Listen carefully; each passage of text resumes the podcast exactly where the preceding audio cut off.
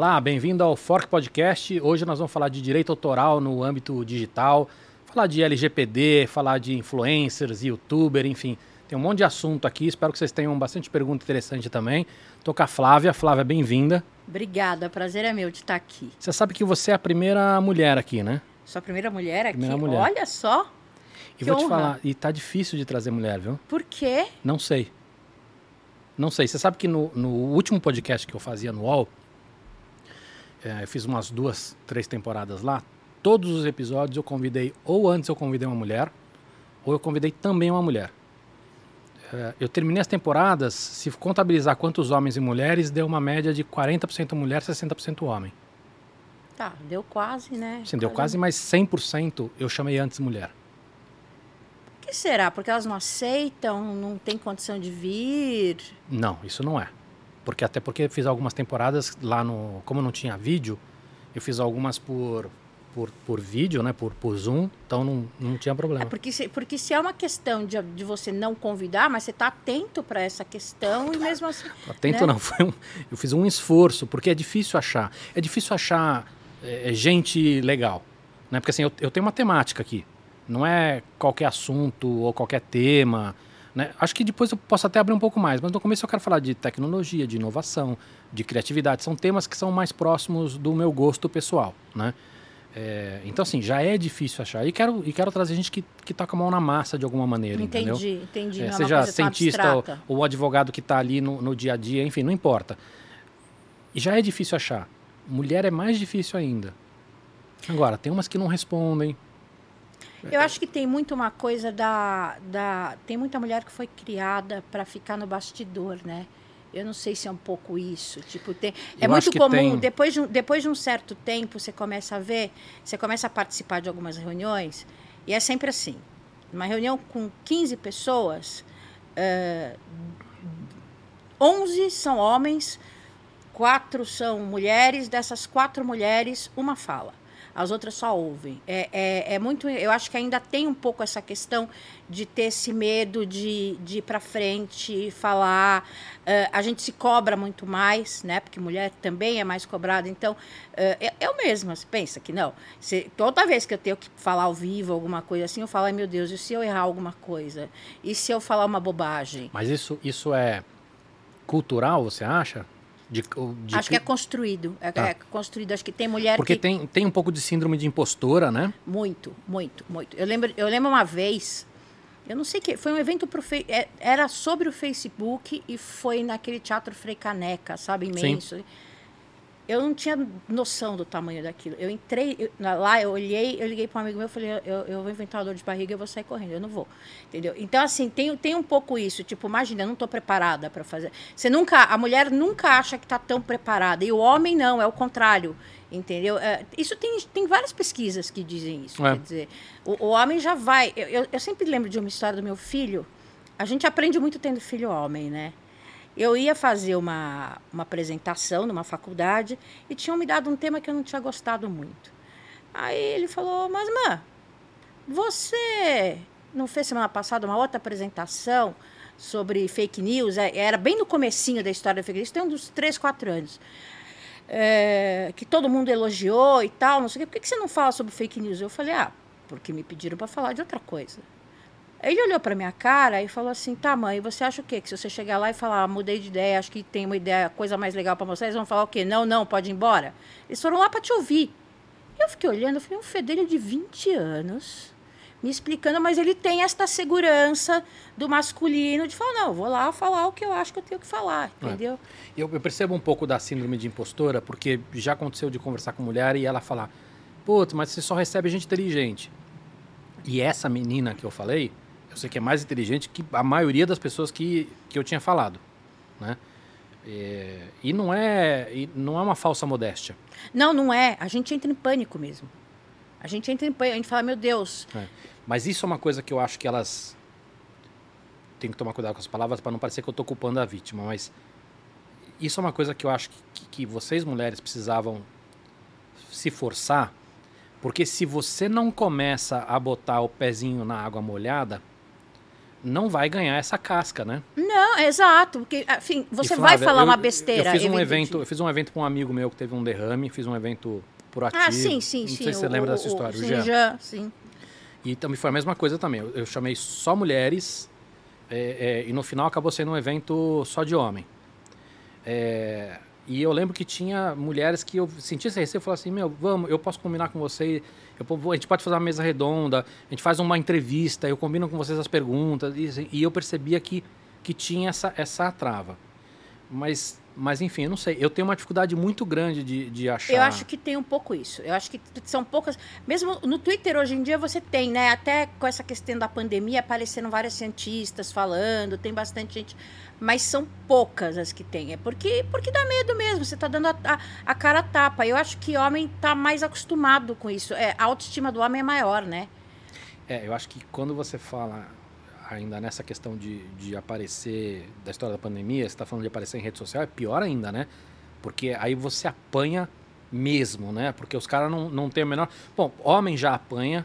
Não, mulher, mulher é, um negócio... é pior ainda, né? Você apanha muito no Twitter? Nossa Senhora. Mas você lida bem com isso, não lida? eu vou falar, eu vou citar o meu filho de novo. Meu filho, cada vez que eu conto que eu falo, tô me destruindo no Twitter, ele fala, mãe, essas pessoas realmente acham que você se importa com alguém que você não conhece, que se elas morrerem você não vai ficar sabendo. E elas acham mesmo que você está se importando. Teve uma vez que eu estava, putz, estava rolando um pau que estava me destruindo no Twitter. E uns dois amigos meus me chamaram no WhatsApp, você tá bem? Eu tava, tipo, jantando, tomando Manhattan, entendeu? E eu, eu... Outro dia teve uma treta qualquer que, que o moço, um, um rapaz, um moleque, falou assim, você é uma bruxa. E eu falei, eu respondi, sou mesmo. Eu sou mesmo e agora eu tô fazendo um feitiço para nunca mais ninguém beijar você. Entendeu? Moço... Então eu, me, eu no final me divirto, entendeu? Mas é, é uma forma de como eu vejo. Eu não, eu, eu não tô preocupada. Eu, eu, claro, eu me preocupo com, com a repercussão do que eu falo, do que eu faço, frente a algumas pessoas, pessoas que eu respeito. Agora, se eu nem sei quem é a pessoa. Entendeu? É, é que o, o, o que eu acho que é o grande problema é, acho que tem um lado dessa dessa camada que dá para abstrair, que é divertir. Eu me divirto muito com, com comentários negativos no YouTube. E mulher é sempre a mesma coisa, né? Você é feia, gorda. Então, mas é, esse é o ponto que ia chegar. Mas eu acho que tem uma linha agressiva que algumas pessoas que estão no radar acabam sofrendo, que aí eu acho que é muito pesado. Né? Que, que, que, que começa a entrar na linha de ameaça, ou de, ou, de, ou de divulgar informação. É, porque os caras sabem, sabem onde, o endereço, onde mora, onde vai, não sei o que. Os caras chegam nessa informação. Aí eu acho que nesse aspecto, para a mulher, é muito mais complicado. É, é já, já aconteceu. Tipo, o pessoal sabia que eu frequentava uma roda de samba todo sábado e apareceu gente lá. É, já, já aconteceu. É, eu acho terrível. É, é complicado, mas aí você vai fazer o quê? Porque eu acho que justamente. Não, eu entendo, mas é que. Enfim. É, mas, mas realmente é mais uma forma de, de fazer com que as mulheres recuem, né? Porque, veja, eu fui criada de uma forma é, que eu não, é, eu não fui criada para ter medo desse tipo de coisa, né? É, eu não fui criada de, de, um jeito que a maioria das mulheres foi criada. Então eu, eu, super entendo, porque a ideia é fazer a mulher recuar, é fazer ela botar o cadeado, ela ficar com medo, entendeu? Uhum.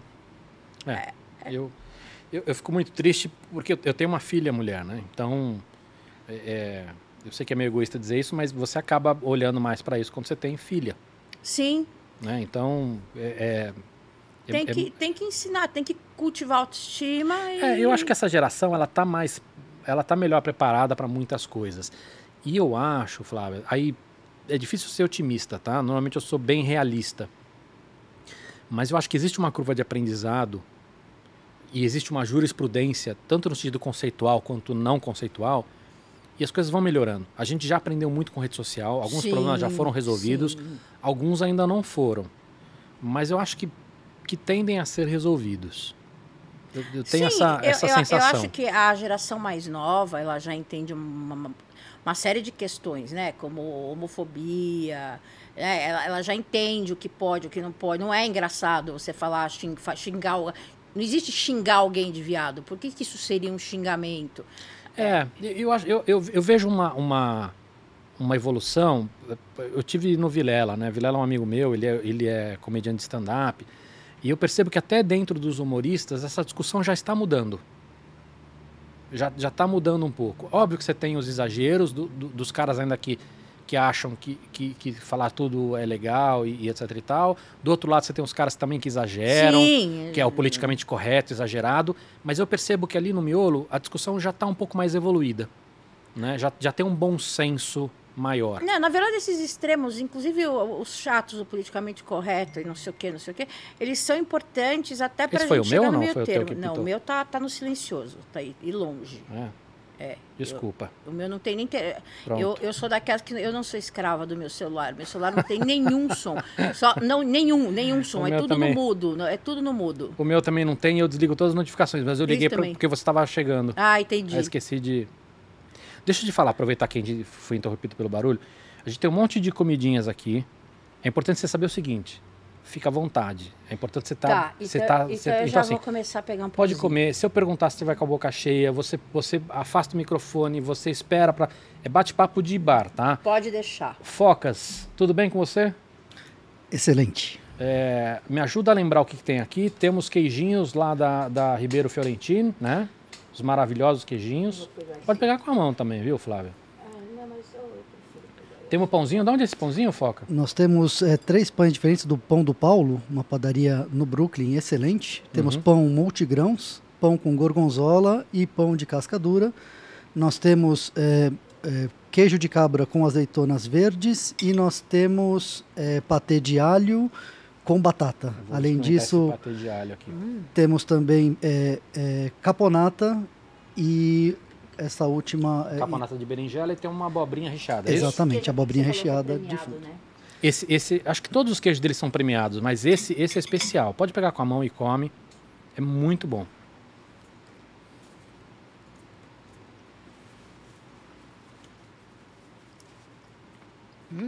É bom mesmo. Não é? Deixa eu te falar uma coisa.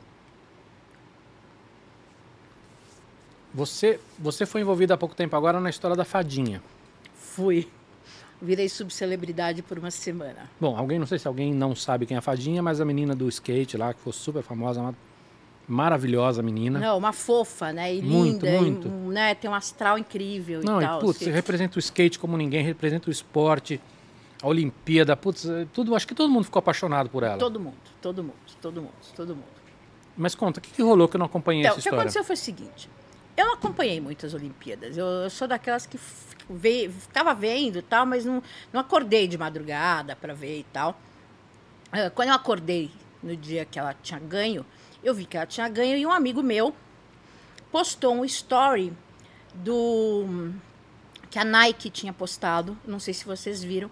Era um story lindo, que era ela no skate com uma fadinha tal.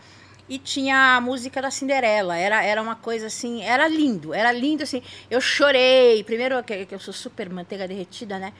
Eu chorei horrores, não sei o quê. Até aí tudo bem.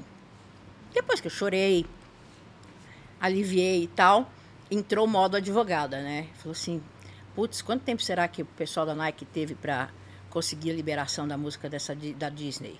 Será que eles ligaram antes ou será que eles vão acertar isso depois? Né? Eu já comecei a pensar, tipo, o- os bastidores daquele vídeo que tinha me emocionado, porque não, eu- provavelmente o publicitário vai pensar na criação e não sei o quê. Eu penso. Sim, o na- cara, o cara que faz a animação vai olhar da- os detalhes da animação, enfim. E eu fiquei pensando, eu falei, será que eles pediram a liberação antes? Isso já estava pronto? Eles fizeram de última hora e depois vão ver como faz a liberação? É porque você sabe que o histórico de- disso é demorado, né? Uhum.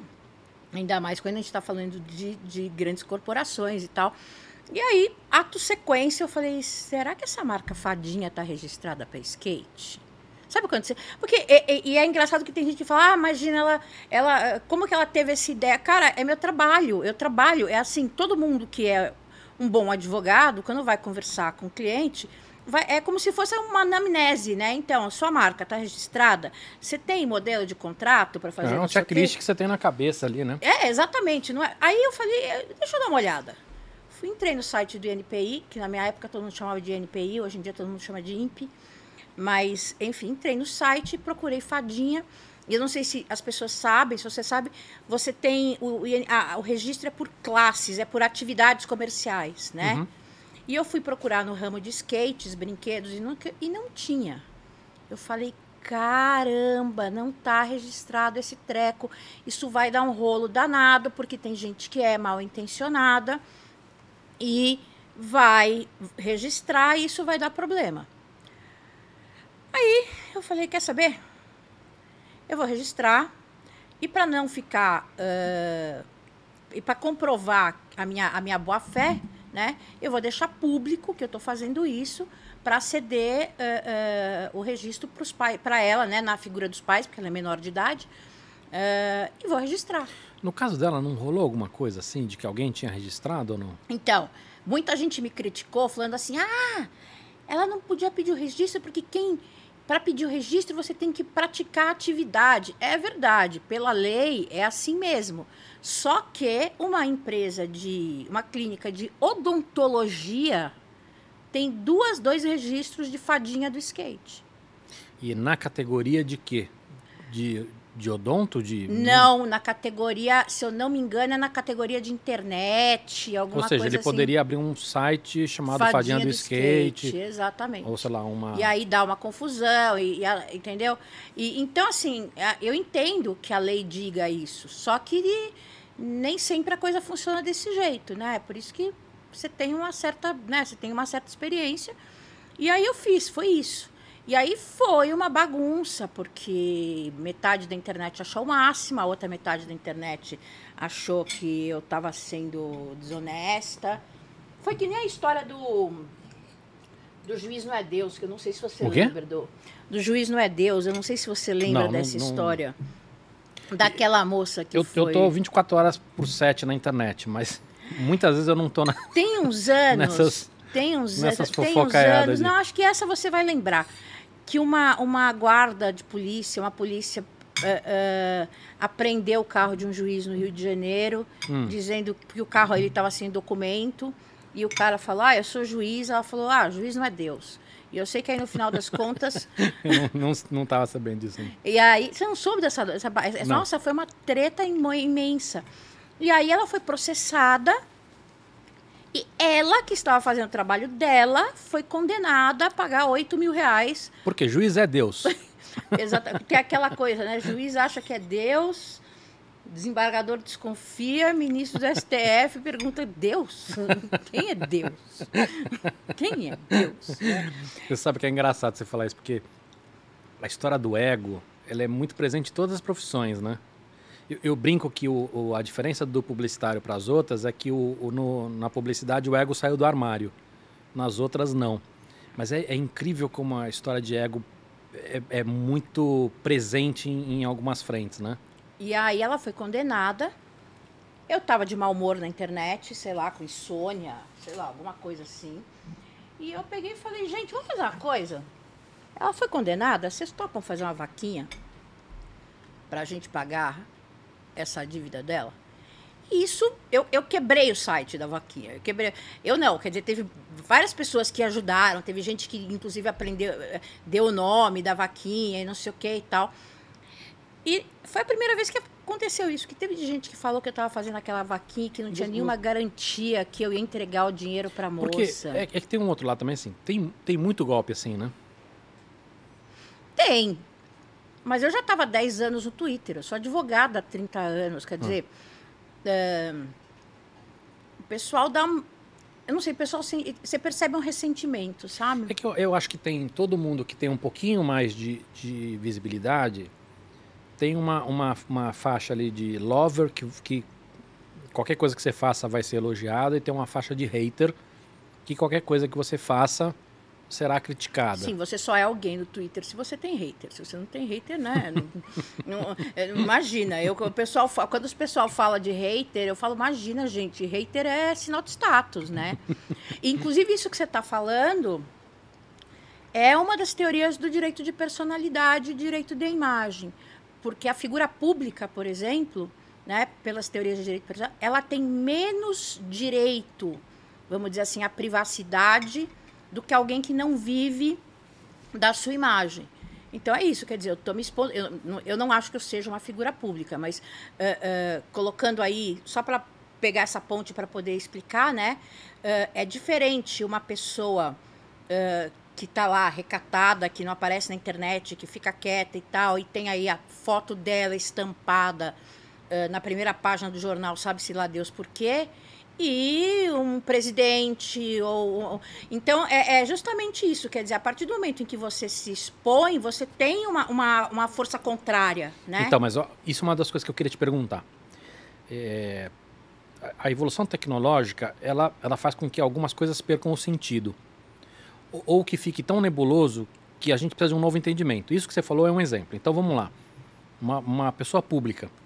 Há 20 anos atrás, ou você era um famoso ou você não era um famoso. né? Óbvio que tinha lá o, o, o, o ex-BBB, que era conhecido por alguém, mas assim, via de regra, ou você era um cara, ator da Globo, que todo mundo sabia quem era, tua mãe, tua avó, teu filho, tua filha, ou você era um Zé Ninguém, que quase ninguém conhecia. Hoje, você tem pessoas que têm 10 milhões de fãs, 20 milhões de fãs, sei lá, 10% da população brasileira, e o resto não sabe nunca ouviu falar do cara. Não é que não, não reconhece a cara, nunca ouviu falar. Eu tenho um monte de personalidades super famosas que eu não sei como é a cara. Eu, eu sei que existem, mas eu não sei como é a cara. Se encontrar na rua, eu não reconheço, né? Então, o que que separa o- um, um famoso do não famoso? É, é o, é o Verify?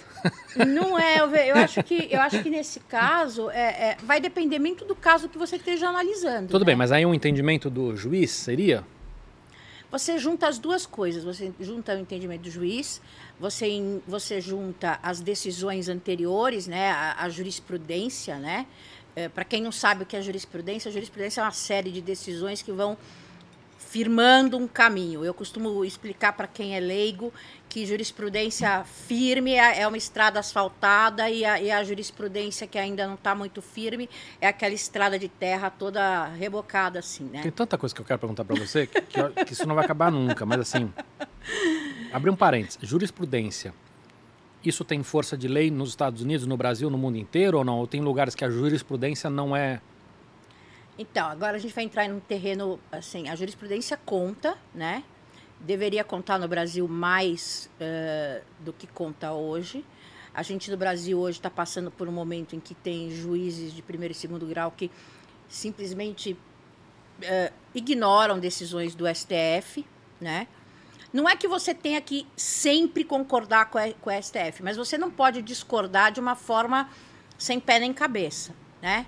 E, e isso tem acontecido muito. Não tem força de lei, mas ela, ela conta muito na, quando você vai usar um argumento. Quer dizer, você tem a lei, a jurisprudência é uma forma de interpretar a lei, é como os juízes e uma série de juízes, não é um juiz, como uma série de juízes interpretou aquela, aquela, aquela lei, né? Mas, mas é o exemplo que você deu, que é, por exemplo, o Supremo fazer alguma coisa, isso tem força de lei. Quer dizer, o Supremo, se ele decide uma, uma, Quando, uma, tem, uma questão, quando a uma decisão é vinculante, sim. Mas nem sempre. Nem sempre vai ser vinculante. Tá. Entendeu? Pode não ser. Então é, é mais complicado. Mas, óbvio, se tem uma decisão do Supremo dizendo eh, casal homoafetivo pode, pode fazer união estável, que foi aquela primeira que, que deu margem ao casamento da, da união homoafetiva e tal, Uhum. Obviamente você tem muito mais força do que o juiz de sei lá onde, entendeu? Sim, que pode chique, até- Chique do Oeste, pode até... Que pode até dar uma decisão contrária, mas que depois você consegue derrubar numa instância superior, é isso? Exatamente, entendeu? Agora, ela vai se firmando como? Vários juízes vão dizendo a mesma coisa, aquilo vai subindo para o Tribunal de Justiça, vai subir para o STJ. Então, é, é bem, é bem o que eu falei, colocando pedras, colocando asfalto num, num, num, num caminho, né? E, então, a gente tem que analisar o que a jurisprudência fala, mas eu acho que é isso, quer dizer, eu, você dá para dizer que o Felipe Neto é uma pessoa que não tem, ele tem não sei quantos milhões de Mas ele, seguidores. mas ele não dá pra comparar, porque ele, ele já tá na categoria ator da Globo. É, ele já tá. Ele mas já tem tá. os gamers, por exemplo, Não, vezes esse, esse é um bom exemplo. Você tem gamers, sei lá, como é que, chama- como é que chama o, o gamer lá, Focas? Você tem, por exemplo, o Gaules, que tem Gaules. canal Gaules de- é um bom exemplo. O cara é conhecido Twitch. por, sei lá, deve ser conhecido por 20 milhões de pessoas, 30 milhões de pessoas. Se eu perguntar para minha para minha esposa, ela não vai saber quem é. Não, eu, eu mesmo, né? Eu trabalho com esse tipo de, de coisa. Eu faço contratos entre agências de influenciadores e os influenciadores para as, a, Uhum. as empresas. E às vezes eu vejo o nome daquelas pessoas, vejo os valores que elas recebem e eu falo, meu Deus, quem é essa pessoa? Aí você vai ver, você né, vai atrás e vê que a pessoa é isso, tem 20 milhões de seguidores, é um gamer, ou é um cara que narra games. Eu, eu descobri outro dia que tem essa, essa, essa, essa sessão aí do narrador de games, que É. o cara fica e tal. Então, e, e é um segmento bem dirigido, né? Eu acho que para marketing deve ser sensacional, né? Porque é uma pessoa, você tem 20 milhões de pessoas que você sabe do que elas gostam, o que elas fazem e tal. É, você, você tem algumas vantagens nessa brincadeira aí, né? A primeira é mídia em si, que é o que muitas empresas ainda olham, que eu acho que é um jeito ainda muito pouco avançado para se olhar, mas tudo bem, né? Porque esses caras, querendo ou não, eles têm um acesso a distribuir a mensagem deles que, que pouca gente tem. Tem uma segunda questão que é a criação de conteúdo. Muitas vezes esses caras conseguem criar conteúdo de uma maneira mais legal, né, ou, ou mais adequada do que efetivamente uma produtora maravilhosa. A terceira coisa é a aderência que você falou, né? Quer dizer, você, você, falar realmente com aquele público que você quer e tudo, etc e tal, com engajamento alto e tudo. Mas tem uma, uma outra coisa também que é saber falar com aquela comunidade. Porque uma Sim. coisa é você falar assim, te dou um mailing das pessoas que você precisa falar. A outra é você, você ter a- essa tradução para falar do jeito que aquelas pessoas entendem. Mas é justamente isso, né? Você, a mensagem tem que chegar de uma forma. Teve uma época, isso era Twitter raiz, que eu brincava. Não sei o quê, 12 anos atrás? né? É, é. Que eu brincava de fazer narração, que, por exemplo, transmissão de julgamento do Supremo. Pouca gente entende aquele vocabulário, né? Mesmo o vocabulário mais simples, pouca gente entende aquele vocabulário. E sei lá, de vez em quando eu estava com o tempo livre, eu, eu fazia, eu fazia a tradução do, do Que, julgamento. que não tem a ver com cultura. É, é, um, é, um, é uma outra língua mesmo. Sim, é mais rebuscado e tem termos muito técnicos. Por isso que eu tô falando, não é uma questão de rebuscado. Eu, eu tenho bastante cultura, mas tem coisas que são específicas da linguagem São técnica. técnicos. E aí eu brincava de fazer, eu acho que tem até a tag até hoje do BBB do STF. Eu fazia, eu fazia a tradução em linguagem de mano. Então eu falava Você assim, tem que voltar a fazer isso. eu, fa- eu- o pessoal morria de rir. Eu falei, gente, agora o Celso de Mello falou, gente, casa caiu, vamos ter que assinar esse BO, não tem jeito. E aí tinha gente que me criticava, você é uma advogada, você não pode falar assim. Eu falei, eu tenho que falar assim, porque eu tô querendo me comunicar com pessoas que não são advogadas. Eu não quero, eu não quero que advogado fale comigo, entendeu? Mas esse corporativismo é, é uma coisa burra, né? De, de esse distanciamento. Acho que é coisa de gente medíocre, que, que, que quer manter o status de não cheguem lá, não entendam. É, é bem isso, nossa- porque assim, é, é muito mais difícil você traduzir o termo técnico para uma linguagem leiga, né? Do que você ficar falando em, em, em juridiquês. Quando eu vou fazer palestra, eu falo, gente, eu juro que eu falo juridiquês fluente. Mas com quem que eu falo juridiquês fluente? Com o jurídico dos meus clientes. Com o marketing, eu vou falar de uma outra forma. Não é que eu vou sair falando gíria, palavrão e tal, mas eu vou falar de uma forma que elas consigam entender, né? Então, o que, que adianta eu sair falando um monte de, sabe, um monte de empolada, não sei o que e tal, e a pessoa não entender nada. E, e muita gente, depois que eu comecei a fazer aquilo, começou a falar, gente, eu achava direito uma coisa chata, mas essa advogada, Não ela é, fala de um é. jeito que eu entendo. Né? A pessoa fala, ah, eu não gosto de direito. Eu falei, gente, vocês não conseguem, vocês, vocês não têm ideia. De... Uma vez eu falei, você pega o seu celular, você tem vários contratos aí que você está assinando, Sem ler. sem ler.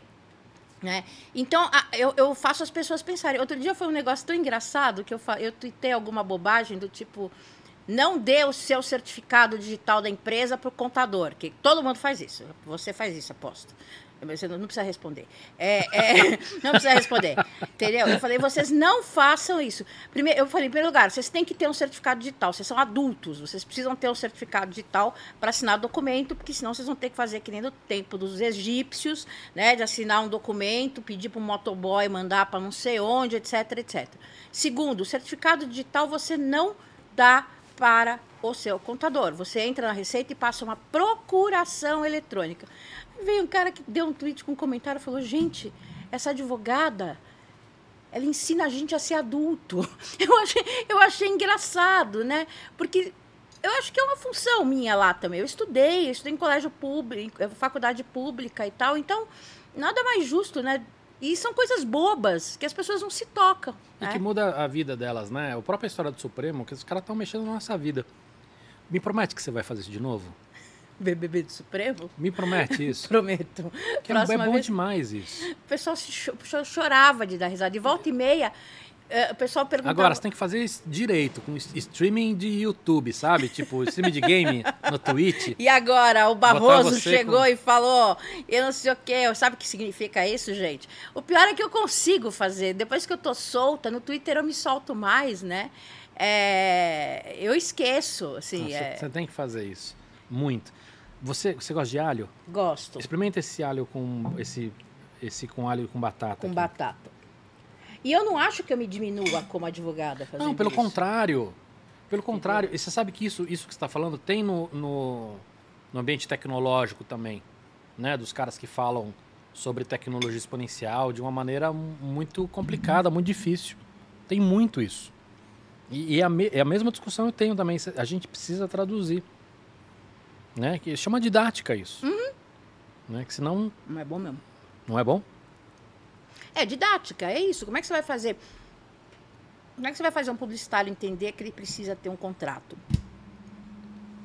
Você explica quais são as consequências. Você, eu, eu por exemplo, faço muito essa coisa de dar treinamento para os meus clientes, né? Por quê? Porque eles não, muitos não, não é muitos, mas tem muita gente que não sabe negociar um contrato, qual a diferença entre licença de direitos autorais e cessão de direitos autorais.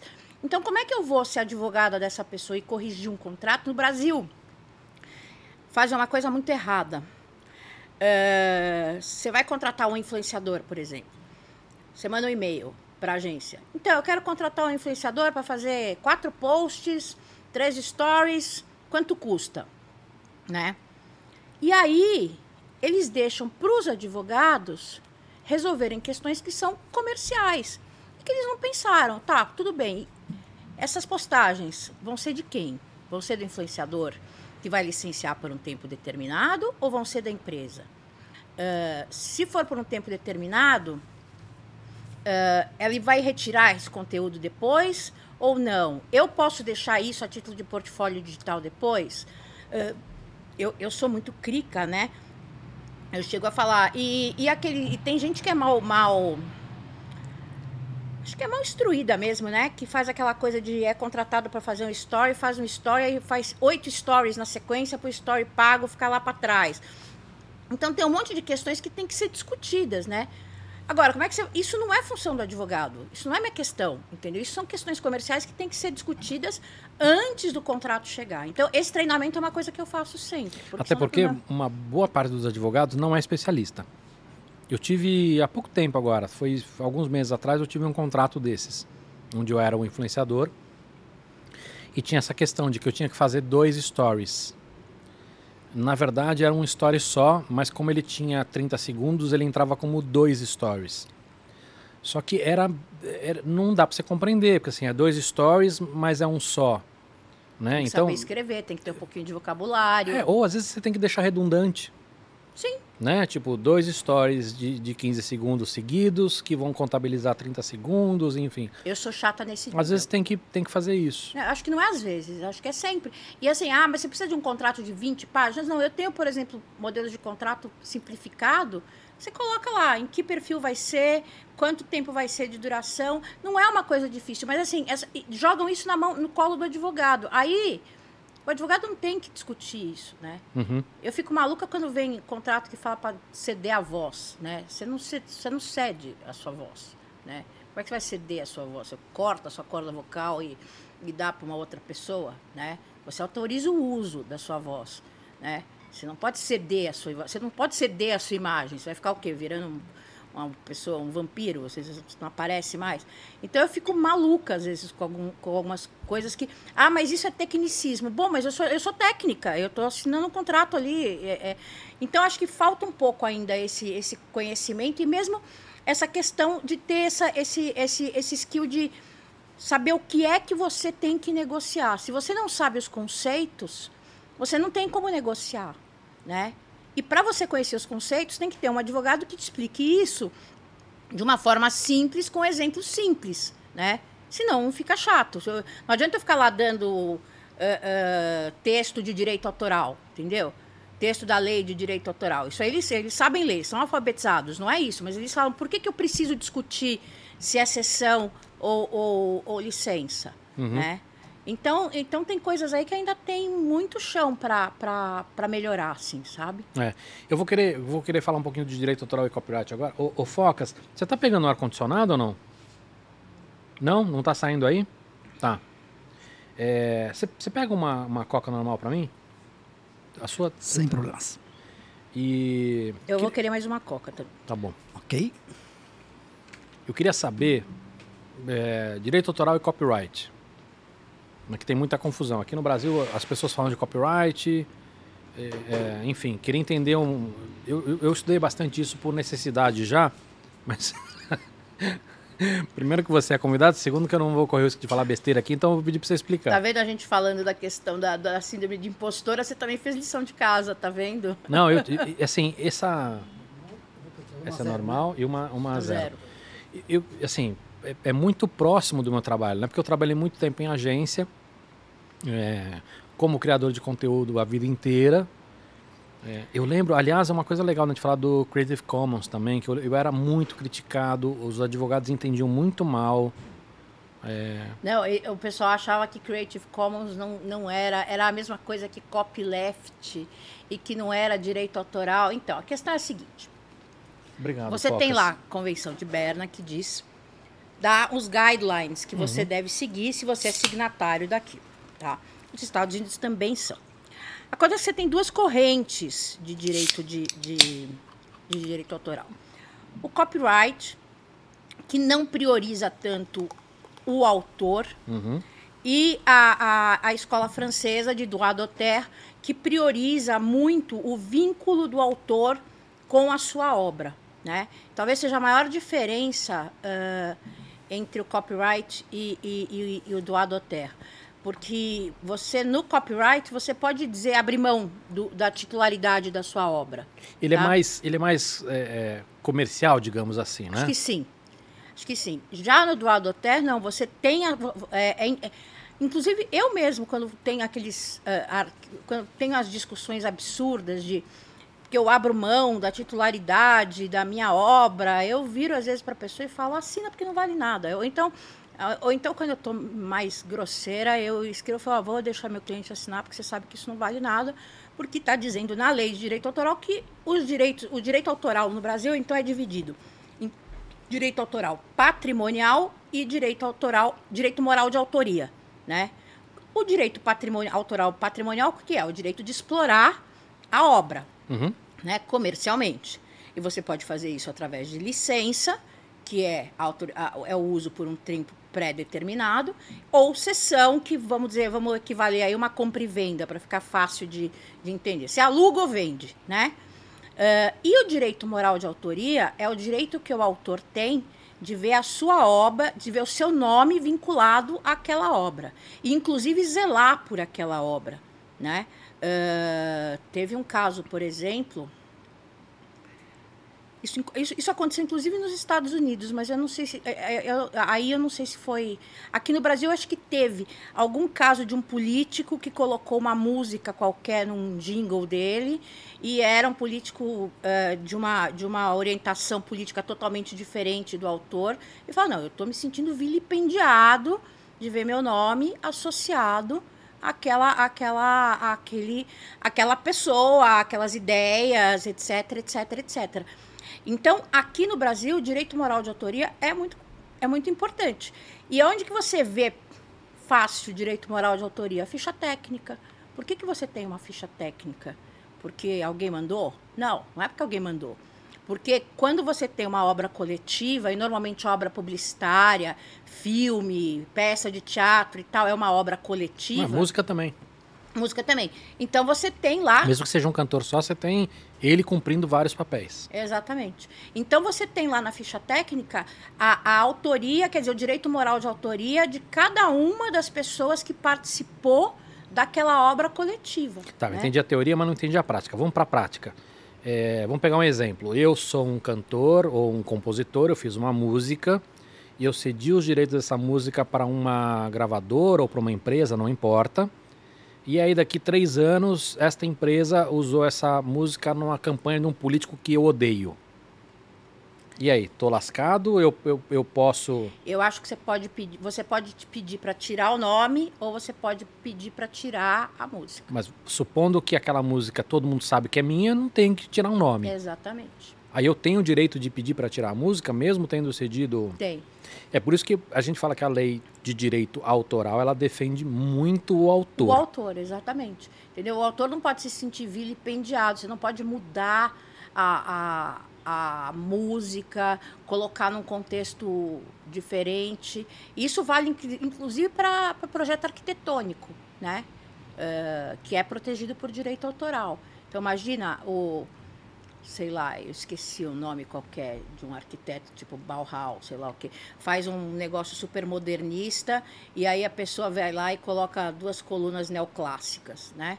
É, não tem como, como a pessoa detém a casa, você não pode mandar destruir a coluna, mas você pode mandar tirar o, o, nome dela. Sim, do, do... Desde que ele consiga comprovar de que aquela casa, de alguma maneira, está representando a, a, imagem dele, né? Exatamente. Então tem que ser um arquiteto mais famoso, Isso, alguma coisa mais não reconhecida. Pode, você não pode, por exemplo, é, é, colocar aquela casa num, sei lá, num concurso, não sei o quê, e dizer que a casa foi projetada por fulano de tal, com aquelas duas colunas neoclássicas medonhas, entendeu? Porque é uhum. é violação do direito moral de autoria. Né? Eu, eu, eu, eu entendo, eu realmente entendo. Mas, mas a lei, ela traz algumas bizarrices no entendimento, não traz? Por exemplo, eu vi outro dia um, um, um paparazzi, ele, ele tirou a foto de um, de um, um ator, uma atriz, vende a foto para um, um veículo para publicar. Aí imagino que isso aqui entra na lei da imprensa, então isso não, não entre como como está ganhando dinheiro nessa história, apesar do paparazzi estar tá ganhando dinheiro, então ele pode. Então. Só que aí o que aconteceu, o que é mais engraçado, a gente pode até discutir esse pedaço que já é interessante, mas o que eu achei mais interessante ainda é o seguinte: aí o, a personalidade gostou da foto e postou na rede social e o paparazzi entrou na justiça e ganhou dinheiro em cima do, do, do ator porque aquela foto era do fotógrafo que era o paparazzi. Entendeu a maluquice entendi, dessa entendi. história? Então vamos lá. Aí a gente tem dois ou três assuntos para tratar. Primeiro, direito de personalidade e direito à intimidade, tá? Quando a gente falou, quando eu falei que quanto mais pública a pessoa, menos direito à intimidade ela tem, uhum. nenhum direito é total, né? É, nenhum direito é aquela coisa, ah, porque a minha liberdade. Não, é, não é assim. É, tem uma teoria alemã que eu não vou agora, não, eu não lembro o nome de nenhum, nem, que fala o seguinte. Nem é relevante é, o nome. Exatamente. Que fala o seguinte: a pessoa é pública e aí ela perde o direito à intimidade dentro da atuação que ela tem, né?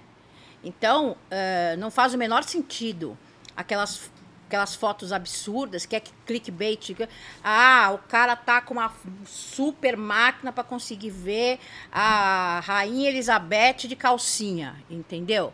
Uh, Mas o cara saindo do, saindo do restaurante, pode? Saindo do restaurante, ele está em local público, né? Aí é um pouco diferente, ele está se expondo, né? Uh, agora. É subjetivo, tá? É subjetivo, exatamente. Por exemplo, é importante saber qual é a namorada do. Acho que foi o Chico Buarque que foi visto com uma namorada numa praia e deu. Uma... Isso é relevante? Depende da namorada, né? Se ela é filha do, do presidente, aí é relevante. Isso, é, é, então, é esse, é esse tipo de equalização, porque não, não existe isso, além, não é assim, não, não, é, não é pau e pedra, você tem que equalizar. Se, se realmente, sei lá, uh, a filha do presidente, de um, de um de um. Presidente de um partido está namorando com o partido, sei lá. Totalmente oposto. Totalmente oposto. É uma notícia, né? É, ou aquelas coisas que a gente vê muito, né? A pessoa, o ministro tal, está tendo um caso com a secretária do consulado do maior inimigo e não sei o quê. Isso é um assunto? Isso é um assunto. Sim. Né? Então, até que ponto a intimidade é relevante para, para o interesse público? A Mas gente tem que pensar que- em interesse público. Mas aí né? acho que já é, é- é ainda mais fácil de entender. Mas o que eu achei bizarro foi a pessoa ter gostado da foto, ter usado na rede social e ter sido processada pelo fotógrafo. Então, muito provavelmente, essa, é, eu, eu- não conheço a sentença, a gente é advogado que tem juízo, não fala de E eu nem sei se sentença. esse caso é brasileiro, tá? É, a gente tem é, aqui na lei brasileira o equivalente ao fair use, né? Como eu disse, tudo isso aí é filho da mesma convenção e tal, não sei o quê. Então, o que, que tem? O, o fair use está lá no. Eu vou falar, é o artigo, quem quiser ver, no, no 46 da lei, que fala em algumas questões. Então, por exemplo, você pode colocar íntegra de matéria de jornal desde que você dê a fonte. E aí você vê a importância do direito moral de autoria, né? Você tem que dar, dizer quem é, quem é o autor daquela matéria. E você pode publicar trechos ou até a obra inteira, né? eh, a depender do que você esteja fazendo, né? Eh, aquele, então você vai ter que entrar em várias coisas. O uso é comercial eh, ou não é comercial? O que, que você está ganhando com aquilo? Mas tudo isso também é muito subjetivo, é né? subjetivo, por isso que precisa Porque, de advogado. porque, vou te dar um exemplo. O que pra mim sempre foi estranho, e eu não, sou contrário, tá? Pelo amor de Deus, mas a imprensa, ela tem um papel especial na sociedade, mas é, muito do que ela faz existe um uso comercial ali. É, o uso Caetano estaciona o veículo Não, não, não, não né? tô nem entrando nessa história, mas vou te dar um exemplo. Assim, eu, é, se eu sou imprensa é, e eu estou, por exemplo, fazendo uma coisa que tem muita discussão no Brasil e que é uma briga eterna de é, mostrar gol de futebol, né? Tá. É, eu sou um veículo e estou mostrando um gol de um futebol de um campeonato importante. Eu Não quero nem entrar na questão do, da lei específica de, tá, de esporte. Tá, tá, de direito de arena Mas fala assim, não, mas ele é, ele é imprensa, ele está mostrando um gol que é relevante. Por outro lado, ele também é um veículo cuja audiência traz dinheiro, entende? Fica- Sim, é mas, você, sub- mas você. Veja, a, a, a- o artigo que fala da, do fair use no, ah, na legislação brasileira. Estou com medo de espirrar. É, o que, que ele fala? Que você tem que. Você pode utilizar aquela obra, desde que aquela obra não seja o objeto principal da obra nova, que não atrapalhe a exploração comercial de outrem. Meu Deus, é a regra dos três passos. Qual é o terceiro? Eu depois preciso ver. Mas é isso, quer dizer, então, então você pode. Tem uma decisão, que é- é muito legal essa decisão, que Mas eu- isso também é muito subjetivo, não é? tudo na vida é subjetivo. Não, mas é que é, é demais, sabe por quê? Assim, é, Não se- é tão, é fácil até de ver. Quer ver? É, esse caso que eu, que, eu, que eu sempre uso em aula é, é, é facinho. Era foi um caso da, da Playboy, fez um ensaio fotográfico, um ensaio sensual, é, que o tema era Abra Suas Asas, que é uma música, uma- um pedaço de uma música do Nelson Mota com mais alguém. Agora eu já não lembro mais é, de quem é. E aí a editora Bill foi processada porque ela utilizou a, a, a, a contestação falou, não, mas eu estou usando um pequeno trecho, né? Uhum. Muito bem. O que, que, o que, que ficou decidido, né? O STJ decidiu. Falou, tudo bem, é um pequeno trecho, mas é o objeto principal da obra no- nova. O eixo narrativo de todo o ensaio sensual é abra suas asas, solte suas feras, etc, etc. A música das fren frenéticas? Das frenéticas, é, é mas é, é a, a autoria é do Nelson Mota. E então, é, é, é por isso que não é tão difícil depois que você vai pegando o jeito, entendeu? Então tem uma diferença entre você usar uma obra e a obra anterior ser a- o, o eixo narrativo principal e você usar pequenos trechos, entendeu? Eh, eu não lembro qual foi o canal do YouTube que teve um problema de. Como é que chama? De strike, por conta de ter usado, tipo, num, num documentário de, sei lá, uma hora, 15 segundos de um trecho de um documentário, eu não lembro mais de onde era e tal. É um absurdo isso. Eu queria entrar nesse tema depois de falar do YouTube, mas já que você entrou, Eu vou juntando. nós estamos tudo, falando, né? obviamente assim, tem o, o, o- Google, que é dono do YouTube, é uma empresa é, privada, ela define a regra que ela quiser, né? E você respeita. Se quiser, não, obviamente que se ela tiver contra a lei, você pode entrar, etc e tal, mas não. Mas o ponto é, ela define. Agora, é, jeito mais se fácil ela para ela, né? Sim, esse é o entendimento que eu tenho, né? Que assim, ela não tinha nada de direito autoral, a hora que começou a ter a indústria da música e do cinema entrando contra ela, ela fez um acordo que era bom para ela, mas que realmente não liga pro criador, né? Eu acho, assim, se eu for colocar um conteúdo que não é meu, eu acho que esses caras realmente têm que dar o strike, tem que dar o, o, o tem que, não importa. Agora, não existe fair use nenhum. Se, esse exemplo que você deu, assim, você tem. Como é que chama o, o, o cara que faz umas puta animação legal e faz uns documentários bons mesmo? Tem um Netflix agora dele, esqueci o nome dele. O Veritasium? Não, não, brasileiro. Nossa, esqueci o nome dele. Ótimo que não sou só eu que esqueço o nome. Nossa, eu tô, minha memória tá uma desgraça. Ele é brasileiro. Tem um, um Netflix dele também agora, de ciência. Aquele explicando as coisas? Não, esse é americano, né? Não, é brasileiro, Focas. Mas daqui a pouco eu lembro. Ele faz muito a animação é, e faz muita coisa de história. Assim, super legal o conteúdo dele. E, e, assim, ele, tudo bem, quando ele vai fazer, por exemplo, especial Michael Jackson, que é só coisa do Michael Jackson, até entendo que não dê. Mas ele vai fazer, sei lá, especial sobre o nazismo. E aí ele tem que usar trechos ou coisas, e aí o que acontece? Não só ele pode tomar um strike do tipo deleta o conteúdo inteiro dessas tua uma hora porque você usou. Ou desmonetiza. Ou desmonetiza e me dá essa, essa, essa grana. Né? Aconteceu, né? foi um caso de história, foi, foi um canal de história conhecido que passou por isso. É. Agora não vou lembrar quem foi. Então, aí você tem duas coisas. Eu vou falar mal do Google e do Facebook, porque se eu não entrar num podcast. Pode falar, se eles cortarem a gente aqui, a é, gente. Se não falar mal, eu não sou eu é, eles fazem o mais fácil, né? Na dúvida, tem coisa de terceiro, então pronto, tira, strike e desmonetiza. Eles Mas... não querem. O que, que teria que ter? Teria que ter. Essas pessoas teriam que ter um advogado por trás que fala não, eu estou aqui usando, estou uh, usando aqui o artigo tal, tal e qual, uh, não cabe tirar e tal.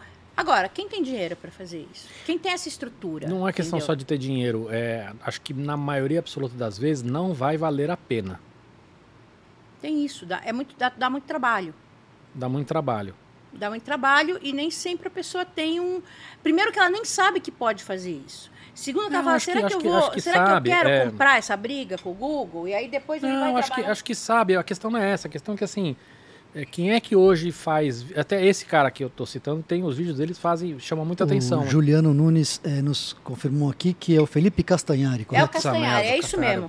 Acho tava... que foi ele mesmo Não, que, então, que teve esse Ele problema. é um bom exemplo, ele faz coisas maravilhosas, de, de, de, passar meses e meses fazendo um vídeo, não sei o quê. Mas pega, mesmo ele que tem muita audiência, o que ele ganha naquele vídeo, às vezes não vale pagar o advogado para brigar por aquele vídeo.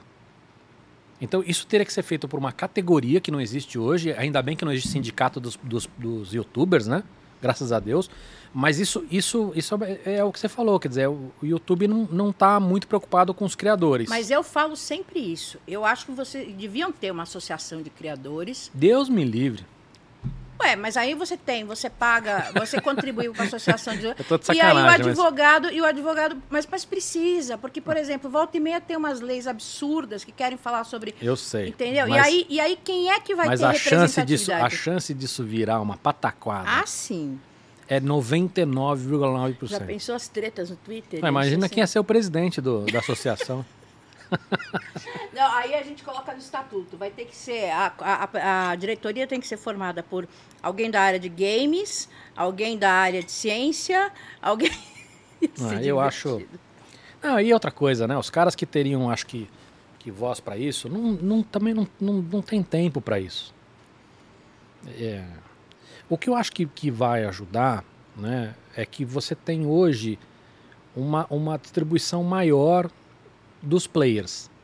Né? Ainda isso não está maduro, mas a concorrência vai ajudar nesse sentido.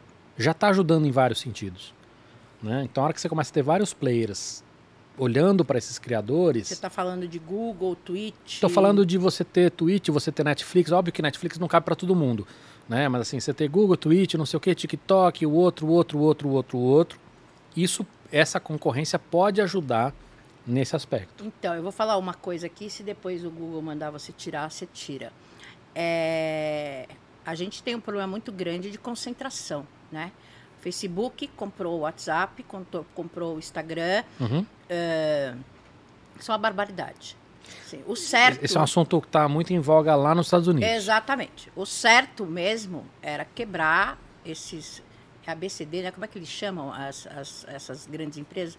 É, é, tinha, que, tinha que dividir, entendeu? Isso não vai acontecer. Não vai acontecer. Se bem que assim, tinha. tem uma chance agora de acontecer, porque como nos Estados Unidos, que é onde esses caras estão, a maioria, os estados têm muito poder, você pode ter. E aquela mulher que o Biden colocou agora, ela é realmente muito, Sim, muito a, forte a, nisso. A, que é o, o do CAD de, de lá. É, é, ela tem é. 32 anos. É uma, é, não, é, é, não é do CAD de lá, acho que ela é do FTC. Então, é, mas é, é mais ou menos. É, é porque eles, eles cuidam. É que, é que o CAD aqui ele, ele, ele tem uma, uma, uma, uma, atuação mais, mais ampla do que eles lá, muito focado em, acho que em, tele, em telecom, alguma coisa assim. Mas por que, que não vai acontecer isso? Primeiro, porque assim, opinião total pessoal minha, tá? Sem embasamento é, técnico. Eu acho que os Estados Unidos perdeu o culhão de fazer isso. Eles não fizeram isso com a Microsoft quando deveriam ter feito. Eles já, eles tinham, a, a Microsoft tinha perdido lá o antitrust lá. E acho que veio o 11 de setembro, eles ficaram com medo de mexer na economia, não tiveram coragem. É, agora vão ter menos coragem ainda, pelo, pelo contrário, o que você vê eles defendendo estas, essas empresas. Teve um caso agora na Europa, da Europa querer é, colocar um imposto novo e, o, e, os Estados Unidos falou assim, você quer, nós vamos fazer uma, uma briga é, é, grande aqui. É, mas a Europa conseguiu umas coisas bem legais. A Europa né? sim, acho que a Europa está parte nessa história. Mas tem um ponto que é o seguinte, não só não tem coragem, como agora tem um inimigo que eu acho que, que, que ajuda essas grandes empresas a manter esse, esse China. oligopólio, China. Então, eu vou, eu vou mais longe. Eu acho que não tem coragem, até porque essas grandes corporações hoje têm mais poder que os governos. Too, too big to fail. Né? Muito grande para falhar. Mas sabe o que é o mais triste nessa história? Quando eu falo de não ter coragem, não é para uma questão social, não é para uma questão de defender o consumidor, tá? É para defender inovação, para defender economia. É por isso que os caras quebram grandes monopólios. Por isso que sim. eles fizeram isso com a Stan Oil lá sim, atrás, sim, com a, a, as Baby Bells lá da, da AT&T. E sabe o que é o mais maluco? A China está fazendo isso. Tá, tá quebrando A China que, ela está pressionando muitas empresas. Você percebe que existe até uma, uma coisa assim de empresas que são mais para infra, eles estão com mais flexibilização. Uma Alibaba da vida eles estão pegando muito forte, né? O, teve aquela história do, do Jack Mas, da, da uma sumida, né? É, eles estão muito forte nisso. E eu acho que tem vários motivos. Óbvio que são motivos que não são bonzinhos, né? É, Acho que mas... ninguém é bonzinho. Vamos, vamos, vamos... Não, não, ninguém é, mas é que você tem. Você tem algumas questões aí que, que eu acho que podem estar alinhadas com o benefício do consumidor. Sim. Né? É, é que é, na, no estatuto, é o objetivo da, da lei antitrust. Mas enfim, eu acho que não, isso não vai acontecer. Mas eu queria voltar naquele ponto lá das, da bizarrices, e você falou sobre arquitetura. É, uma das coisas que para mim é muito estranho é o seguinte: se eu fizer um filme e que tivesse lá um, um, o Cristo Redentor ou uma outra. E aí você tem casos onde. onde Eles mandam tirar. Os caras mandam tirar, porque os, o, o, cara que era filho do. O Cristo teve vários vai, vai, vai e volta nessa história, né? Da família, depois a arquidiocese lá do Rio parece que é dona dos direitos. É, exatamente, é. Você tem que pedir é, autorização para É, e aí tem uma coisa também de estar num logradouro público, que aí tem uma outra questão. Mas esquece o Cristo, que acho que é um caso muito específico, mas assim, se eu fizer um filme na rua de São Paulo e filmar uma estátua, eu posso ter que pagar direito pro cara que é neto do. Mais ou menos. Funciona assim. Teve um caso bem conhecido, de uns anos atrás, do Beco do Batman. Uhum. O que, que aconteceu? Os grafiteiros do Beco do Batman, ali virou um super ponto de, de, de produção. Instagram. Não, e, e de produção. Sim. Todo mundo, né? Aquelas ideias, né? O, o departamento criativo 15. E se a gente fizesse uma produção no Beco do Batman, né? Produção número 588. Aí eles começaram. a criatividade é. Não é? E aí eles começaram a reclamar, né? é, Eles quem? os grafiteiros, Tá. falando que eles tinham que ter direito de receber, Uhum. né? E aí você tem esse direito de receber versus a, a lei de direito autoral que diz que os logradouros públicos e tal, não sei o quê, o que tá, as obras que estão lá não são objeto Uhum. de direito autoral. Antes, eh, tem mais, a a gente pode pedir lá, tá? Tá, não, quiser. pode deixar, não, Tá. eu já tô aqui me entupindo. Antes de continuar, justo ou não justo? Na tua visão. O grafite, O grafite querer grana porque a obra dele tá aparecendo um puta mão de comercial. eu vou dar a resposta que todo mundo odeia que advogado dê, mas que é a que a gente tem. Eu vou falar, depende. Depende. Mas do teu coraçãozinho, não tem uma. Eu sou advogado, não tem, tem isso, coração. Não existe isso. eu não sou advogado. Você que tá falando. Eu sou advogado. não, não, não- não tem. Não, acho que tem. Depende, depende muito da situação. Eu acho que tem uma diferença entre você fazer um São Paulo Fashion Week ali, né? De novo, o eixo principal da narra- narrativa vai ser. A gente, aí, aí a gente volta lá para as exceções de direito autoral. A gente junta as duas leis. Porque não é assim, a gente não. Não, não é que a gente pega a lei e vai, vai salpicando, falando, vou pegar essa aqui que me serve. Não. É, a gente tem que analisar o ordenamento jurídico todo, entendeu? Ficar lendo lei e artigo de lei, falar, esse me serve. Se você não conhece todo o ordenamento jurídico, você. Isso qualquer um faz, né? É, então aí vamos juntar vários, várias coisas. Se você tá. Tem lá, que nem tem hoje em dia esses shows de, de Paris Fashion Week e tal, que são em lugares, etc, etc. Se o eixo narrativo principal for o beco do Batman, Uhum. eu acho que eles têm que direito de receber, tá? Se aquilo for só um cenário mal borrado, que mal dá para ver, é, eu não vejo sentido. Tá, então, mas volta pra história então. Aí um monte de campanha lá e aí os caras ficaram incomodados. E aí, eu tinha te interrompido. É, eles começaram a cobrar. Eu não sei como é que terminou isso. Eu acho que não teve ação. Eu acho que eles se ajustaram. Mas uma vez, por exemplo, eu fiz um. Eu aprovei uma campanha que era bem legal. Não vou ficar falando de marca nem nada. Pode falar. Não, fala se quiser. É, era um portfólio que a marca queria. Estava fazendo o lançamento de um perfume. E ela queria mapear os grafites de uma cidade inteira. Uma delas era Salvador, principal, por, por sinal. Uhum. Então eles me perguntaram: eu posso colocar miniaturazinha do. do, do, do... Eu falei: pode. Eu acho que aí tem vários, várias questões aí. Primeiro, você tem um interesse público, você tem, né? Ela que- tá fazendo um, um guia. Exatamente, é um guia. Um passeio guiado pela cidade, vendo. obras- Exatamente. É, você tem ali o eixo principal não é o grafite específico, e sim a localização de cada um dos. Ou seja, um passeio, que nem você falou. Se eu tirar um grafite, o máximo que pode acontecer é não ficar perfeito com todos os grafites, mas não vai mudar nada a- a- a- o eixo narrativo, né? Uhum. Aí eu fiz um memorando jurídico justificando, colocando todos os artigos e tal. Ato sequência, me liga o pessoal da criação. Flávia, na capa do, pol, do folder, eu posso colocar um grafite na capa?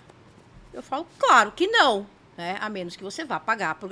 Então, acho que essa, esse. Você fala que é muito subjetivo, mas não é tão subjetivo assim. Uhum. Entendeu? Tem uma diferença entre você colocar miniaturas de grafites espalhadas num, num, num mapa e você querer pegar um grafite e fazer, sei lá, uma capa de caderno, ou colocar no folder desse, na, na capa desse mapa, entendeu?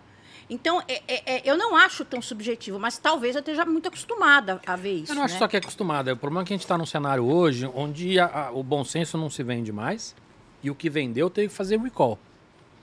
Então, uma coisa que eu falo sempre para os meus alunos, eu falei, se você perguntar para você assim, bonitinho, só é você, você e você, você sabe a resposta, se Não- você as pode ou pessoas não. não sabem mais, Flávia. As pessoas estão acreditando na própria mentira. É, é o que eu falo, é, as pessoas estão criando fatos, né? A gente não É, tem... mas assim, não são fatos, são fatos absurdos. Sim, sim, sim. sim. A gente tem visto coisas que faz meu, mas se, se você vir isso, na, no- isso num, num filme de sessão da tarde do SBT, você ia falar, ah, pô, os caras exageraram. Sim. A gente tem gente que acredita em terra plana, né? E, e querem ser levados a sério. E tem uma imprensa que, que dá validade, valida essas pessoas uh, ao convidá-las para ouvir o outro lado. Que mané outro lado? Que, que outro lado? É, isso é uma coisa que eu eu estava falando num, num, outro episódio que assim eu tenho, tenho tomado muito cuidado para criticar algumas categorias porque elas estão apanhando demais de uma maneira injusta e que eu acho que faz muito mal para a sociedade. Uma, uma delas é a imprensa. Mas eu concordo com você. Essa é uma das críticas que eu faço, né? É a história de, de, de parecer é, que você está escutando todos os lados, etc e tal, mas primeiro tem que entender exatamente que esses caras não têm um lado, isso não é uma opinião, isso é uma loucura. É, exato, tem, tem, né? tem um e limite. pior, quando você bota esses dois caras, isso vale para um veículo sério, isso vale para um podcast. Sim. A hora que você entrevista o cara de terra plana ali, é óbvio que assim, pô, cada um faz o que quer, não tô. Não, tá, mas não você tá tô, validando Eu não tô cagando a, a, regra tá nesse aspecto. Você tá validando mas, a, a, mais do que cara. validando, o cara que tá ali escutando, este cara, ele tá entendendo que você tá colocando os dois com o mesmo peso. Exato. Exato. Então você, mesmo que você fale que não concorda, você está trazendo esse cara para uma discussão. É, essa é a minha opinião. Não, isso não é a sua opinião. E esse cara escolhe qual das duas opiniões ele acha que vai e aceitar. se você é um adolescente de 16 anos que quer ir contra o sistema ou contra seus pais e não sei o que, você sai falando essas barbaridades e tem pai que deixa você deixa você jantar ainda por cima. Porque se meu filho aparece um negócio dele, falando que a terra é plana, eu vou falar, você vai ficar pensando aqui, entendeu? Você só come quando você chegar a uma conclusão. É, né? é muito, muito difícil.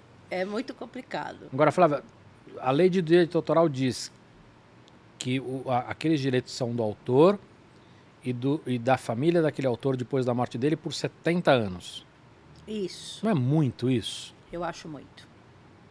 Eu acho muito. E, e, e mudar isso é muito difícil. O que, que a gente tem que mudar? Mudar a lei? Mudar, mudar a lei. Você sabe por que, que essa lei foi aumentada? Porque era menos tempos, né? Você não, sabe? quanto que era?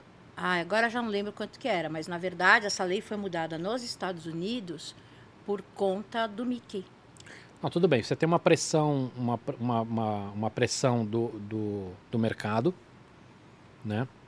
Não só de aumentar a lei, mas também de, de não alterar a lei como um todo, mas você conseguir estender alguns direitos. Eu acho que o Mickey teve extensão mais de uma vez. Isso. É, fora isso, você tem umas outras táticas que muita gente faz, né? De tipo, lança uma, uma versão diferente e aí você acaba, de certa forma, realimentando aqueles direitos. A Disney acho que também faz isso.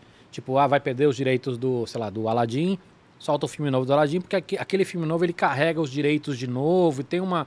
E aí fica, fica uma, hora, uma obra derivada e aí algumas coisas que você acaba puxando de um de outro, aí vira uma briga jurídica que, que ninguém vai querer comprar né?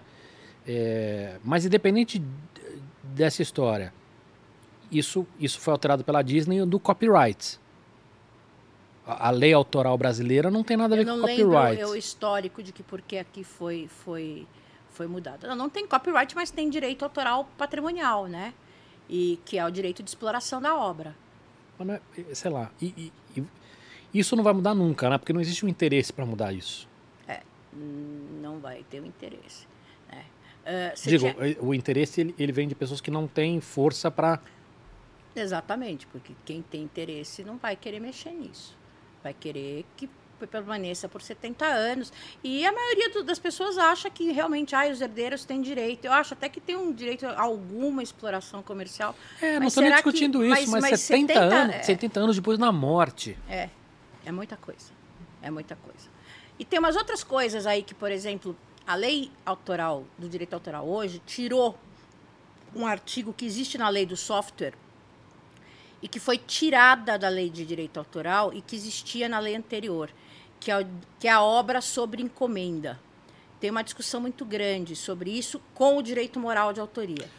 Eu, eu, eu você é pintora e eu quero que você faça um quadro, não importa se é de uma paisagem ou da minha cara. Isso é o que você está falando de encomenda. Isso. E, e, e, qual que é a regra hoje? A regra é não existe obra sobre encomenda. Ou seja, eu, você está você tá cedendo aquilo para mim. Isso.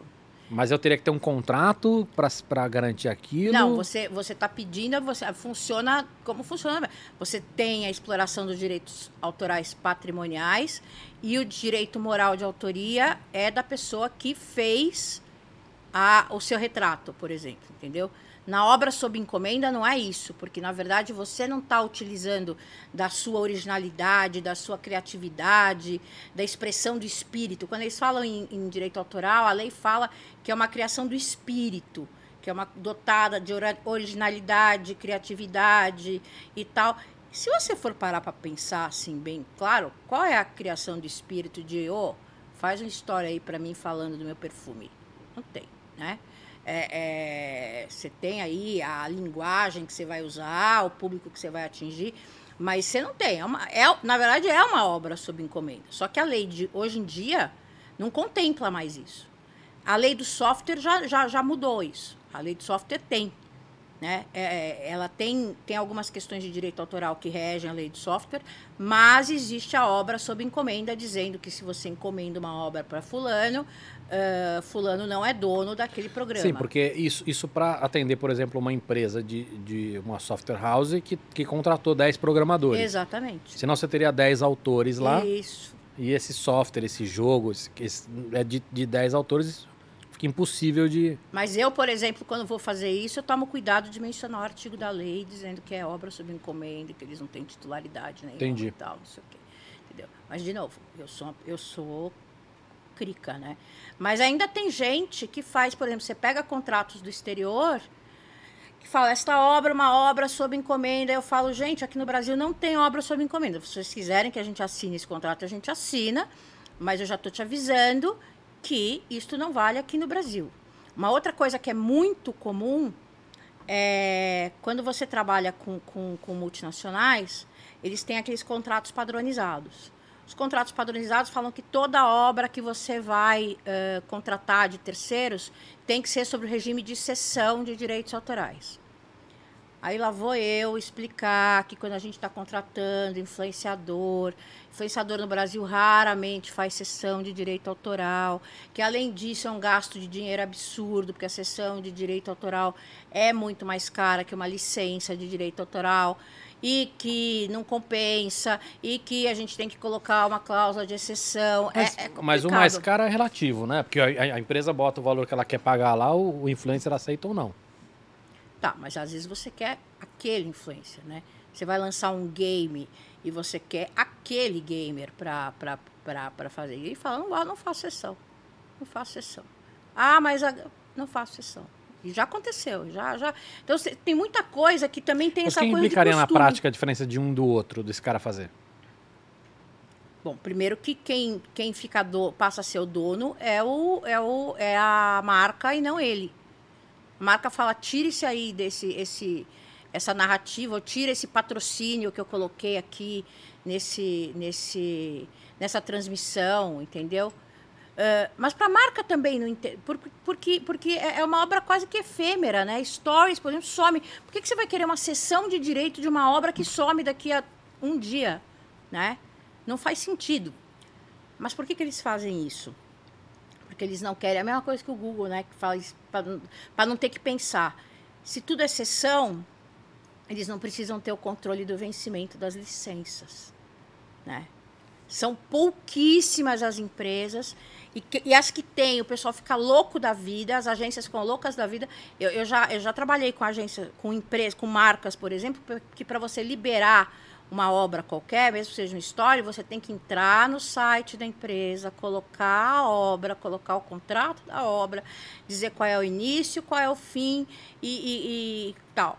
Tá super certo. Só que o pessoal fica louco de ter que fazer isso, entendeu? É. Mas tem muito software que, que, que, que gerencia isso, né? Tem, mas é agência de publicidade, né? Nem todo mundo gosta. Desculpa, eu tenho clientes que eu amo de paixão. Eu, eu, tenho, eu tenho a sorte de ter clientes que, assim, eu falo, é para fazer assim, eles fazem. Se eu falasse, joga daqui, eu prometo que você vai quebrar só uma perna, não vai morrer, eles se jogam. Eu, assim, eu realmente. Tem clientes que eu amo, amo, amo de paixão. Mas tem outros que, que, que, que é difícil. É difícil. É difícil. Difícil. Não, tem muita gente que eu gosto também, mas realmente tá, um, o mercado está muito complicado mesmo. Não, já melhorou muito, né? De 10 anos atrás, melhorou muito. É, acho que para algumas coisas sim, para outras pioraram. É, queria falar de fair use. Tá. vai ser bom senso de novo ou não? Vamos lá, dar alguns exemplos aqui. Eu vejo muito camiseta é, estilizada. Mas assim, você vê a camiseta do Game of Thrones. Camiseta do filme tal, camiseta do Mickey. Calvin é um caso bem clássico, porque inclusive o. Calvin, Calvin Haroldo? É. Tem um Haroldo ali no, de. Eu tenho, eu tenho na minha, eu tenho a coleção inteira. Eu tenho vários. Nossa, eu sei tirinhas de cor. Eu, eu obriguei meu filho a ler Calvin em inglês para ele aprender inglês. eu sou fãzaça, imagina, é minha bíblia. Eu é. adoro. E esse cara tem uma história muito legal, né? O cara falou, deu. Parou só, de fazer e. Não só falou deu, como ele nunca deixou licenciar nada. É. Tudo que tem do Calvin, que não seja livre, tudo pirata. Tá, é tudo pirata. Tudo pirata. Eu admiro, fico triste como fã. Eu adoraria ter um Calvin Haroldo de pelúcia. É, então, mas é isso. Eu, ad, eu admiro a atitude. Mas eu fico, eu fico triste. Fico bem triste. Ah, eu adoro Calvin. É, não, é, é, mas, é mas vamos lá. E se, eu, e se eu faço um Calvin para você de feltro e vendo numa Elo7 ou uma Etsy da vida? Também não pode? Não pode. Mas estou fazendo um e vendendo para você? Não. Exploração comercial. Camiseta, você não respondeu. E, também, mesma coisa. Se eu reconheci que aquilo é do The Walking Dead, não pode. Não pode. Você talvez consiga sair fora se você estiver fazendo, se você estiver fazendo, a gente odeia quando me falta a paródia.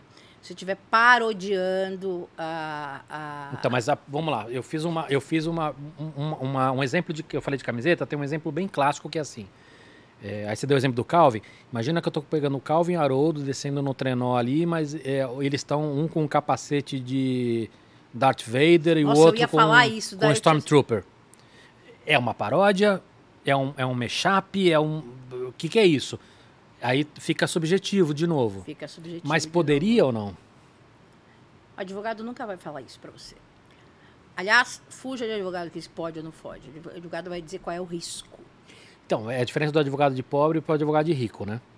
O de pobre vai dizer tudo nada pode, porque ele está é, alguns advogados o, multinacionais o, o de rico, é. O de rico, é, mas quando eu falo de pobre é no sentido de o que não quer, o que não quer se expor. Ele simplesmente fala que nada pode.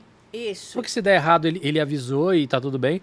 E o de rico vai dizer, olha, para você correr menos risco, você, você vai por aqui, vai por ali, pega essa tangente. Exatamente, é exatamente. Inclusive, quando eu estou conversando com, com, com agência e tal, eu falo sempre, eu falei, vocês precisam descobrir qual é a função do jurídico. O jurídico, normalmente, tem função ou de veto ou de recomendação para os departamentos diversos. Então, para o departamento de marketing, por exemplo.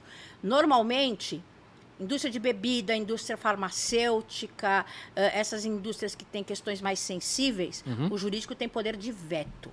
Ele fala, isso aqui você não vai fazer porque vai correr risco e tal. Qual é a diferença? A diferença é que nessa hora a conversa tem que ser de advogado para advogado. Tá? Nessa hora você tem que conversar em juridiquês, entendeu? Uhum. Tem que falar, ó, eu acho que dá por causa disso, disso, disso, disso, vamos tentar e tal. E aí, se você conseguir convencer o jurídico, tá liberado. Quando o jurídico tem poder só de recomendação, a questão é com o marketing dizer, você pode até correr um risco, mas vai correr pouco risco, né? E aí eu não sei como é que funciona a questão de budget e tal, etc, etc. É, é que eu acho que, que hoje, do jeito que as coisas estão, ninguém mais corre risco. Ah, eu acho que eles mais correm do que não correm. Você acha? Acho. Mas está falando isso das agências? Acho.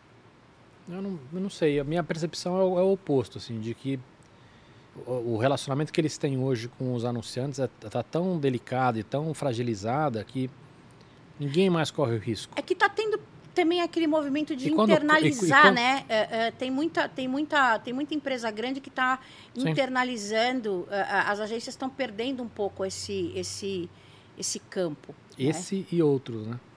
Esse e outros. Mas mesmo assim, mesmo dentro dos anunciantes, eu percebo que quando você, alguém compra uma, um risco, são pessoas muito especiais, assim, sabe? Que tem e cada vez mais raras.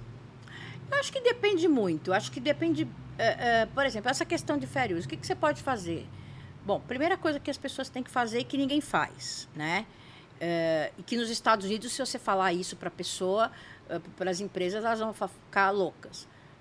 seguro de responsabilidade civil. Né? Eu falo, de novo, do mesmo jeito que eu pergunto, sua marca está registrada, não sei o quê. Você tem seguro de responsabilidade civil? Você tem seguro de vazamento de dados? Você tem seguro de não sei o quê? Porque eu acho que a função do advogado é, é mostrar quais são as falhas que eles Mas quando têm. você fala de seguro, assim, a, a empresa contratar um seguro, como se fosse um seguro de é, um convênio seguro... médico, sim, um seguro sim, de é, vida. De responsabilidade civil. Você foi condenado tal, você aciona o seu seguro. Nos Estados Unidos você não fecha um contrato se você não tiver seguro. É, lá isso é tão amplo que a, a, os profissionais liberais têm seguro de tudo, né? Sim. Médico, os caras têm, independente de ele trabalhar num hospital ou não, todos eles têm, têm seguro pessoal. E depois tem uma outra coisa, né? Aqui no Brasil, por isso que eu falo que essa questão de risco é muito relativa. Depende muito, tem que fazer conta.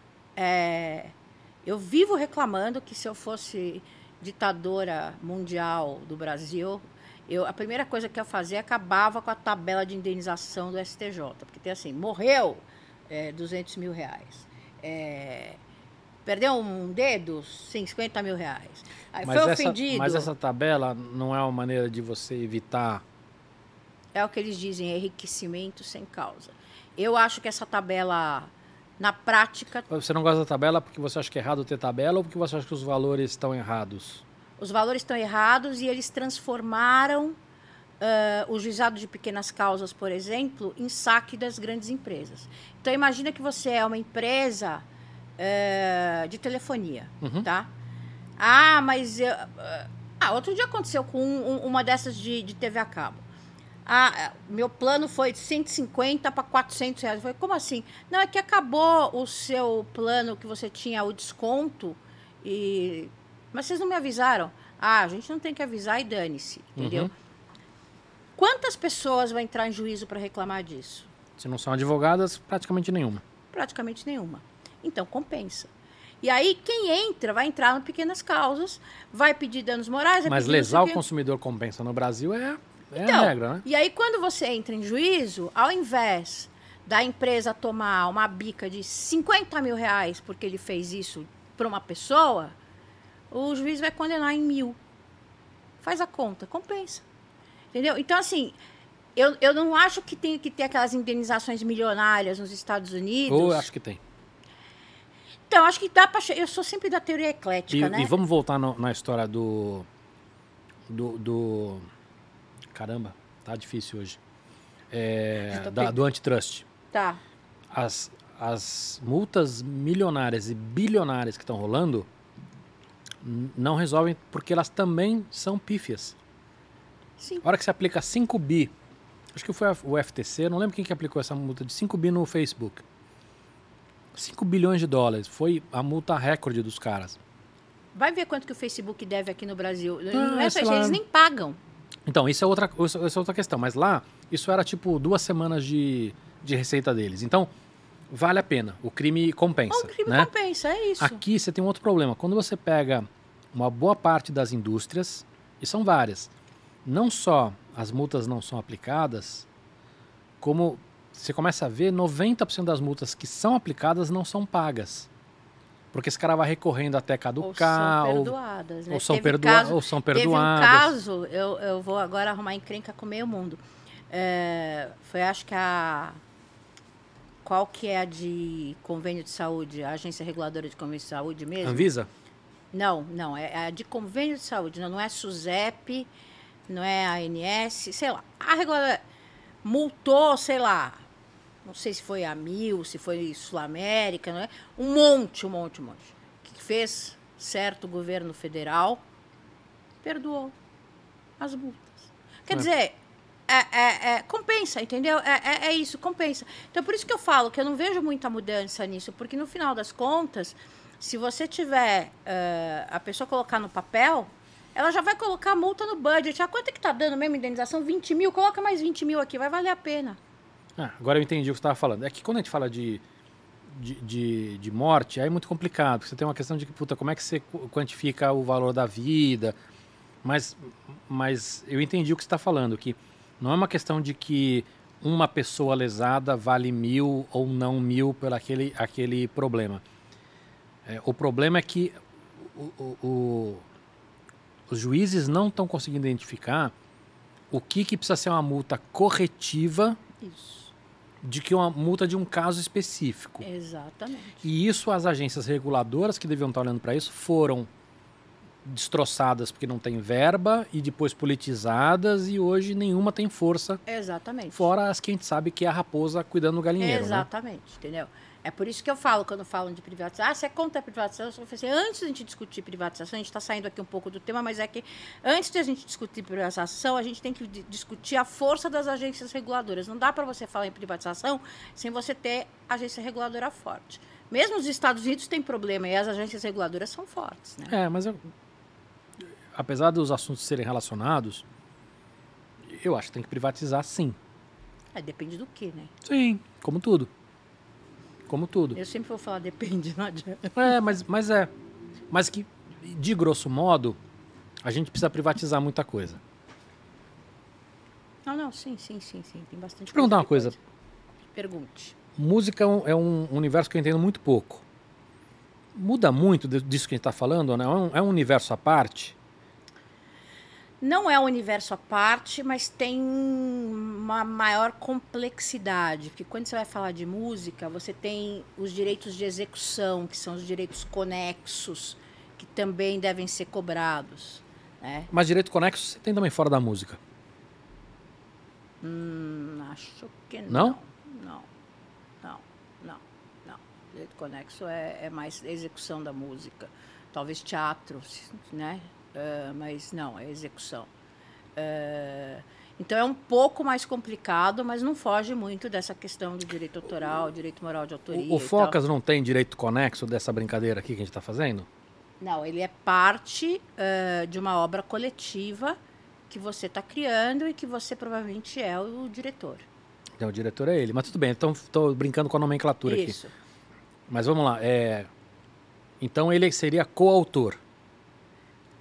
Hum, depende do que ele faz. Vamos dar dois passos para trás. Explica o conexo. Então, o direito conexo normalmente está ligado com o direito de execução mesmo da obra, tá? Eh, então, tem uma diferença entre você ter uma gravação do Paulinho da Viola e você executar a música do Paulinho da Viola. Ainda que seja o Paulinho da Viola que esteja executando essa música. Se o Arnaldo Antunes faz uma música e a Marisa Monte grava essa música, quem é, é o- o Arnaldo é o, é o autor, mas ela tem o direito conexo? Tem. Mas ela não é autora também ou não? Pelo fato da, da Não, música. ela está interpretando. Tá, então ela, ela que tem o direito conexo. Isso. Tá. E fora isso, você tem um- uma, uma maluquice toda também de, da harmonia, do, do, do- da, você tem a letra, você tem a harmonia, você tem a. Você tem a execução, A execução. dos músicos que estão lá ao vivo. Aí você tem, sei lá, os caras que estão tocando ali. Isso. Esses caras que estão tocando também entraria como Direito conexo. conexo, direito conexo, sim. E aí você tem a gravadora e a distribuidora, é uma, é uma zona. Quando eu tenho que fazer essas coisas, com esse controle, eu faço um- uma planilha de Google Sheets, sem brincadeira, para pegar cada uma das pessoas que que está fazendo e, e- e ver quem é o autor, quem não é o autor, se o contrato foi feito. Eu vou contar uma história que não posso dar nomes porque foi realmente um negócio meio chato que aconteceu, mas esses exemplos são educativos. Eh, era um espetáculo que estava sendo feito Teatro. teatro, espe- espetáculo de dança que estava sendo feito. Eh, o pessoal do teatro teria direito à gravação em DVD ou sei lá qual que seria a coisa, integral, né? Teria execução dos músicos ao vivo. E como era uma empresa eh, farmacêutica que estava que tava Patrocinado. patrocinando, eh, eles iam transformar isso num case, tá? Então o contrato previa aí uma série de coisas. Case O está falando uma ação publicitária. Isso. Então eles estão, então tá- te- tinha o case, tinha a- as apresentações, Uhum. né? E, e tinha o vídeo do teatro que estava dando o espaço, Tá. certo? Muito bem. Metade, do, metade da, da, da ação eh, foi uma agência que tocou, a outra metade foi o pessoal do espetáculo e eu estava cuidando desse pessoal do espetáculo. Quando a gente foi ver, o contrato com os músicos que tinham executado a- as músicas no espetáculo não contemplava a gravação em DVD ou sei lá o que, etc, etc. Só que já tinha tudo sido gravado. Por sorte, as pessoas eram amigas, deu para conversar, mas é o tipo da coisa que se quisessem era Um músico podia fa- ter. faca no pescoço, faca no pescoço, Podia falar, não, eu não quero. Não quero. Quero um bilhão de dólares. Entendeu? Então, então é bem. Isso, assim, é- eu acho que é mais. eh, eh, não é tanto conhecimento, porque depois que você aprende o que você tem que fazer, isso vai direitinho. Agora, você tem que ter muito cuidado. Eu faço numa planilha, sem brincadeira. Eu, eu ponho numa planilha, para não me perder. Colorida ainda, assim, sabe? Dentro da história de, de sátira, tá? Vamos supor que eu vou fazer a música de abertura aqui do podcast. O Focas vai gravar no. vai, vai tocar no violão Eduardo e Mônica. E eu vou. Sabe tocar violão, Focas? De jeito nenhum. Ainda, bem, ainda bem. E eu vou ah, cantar uma letra que não é o Eduardo e Mônica. Posso?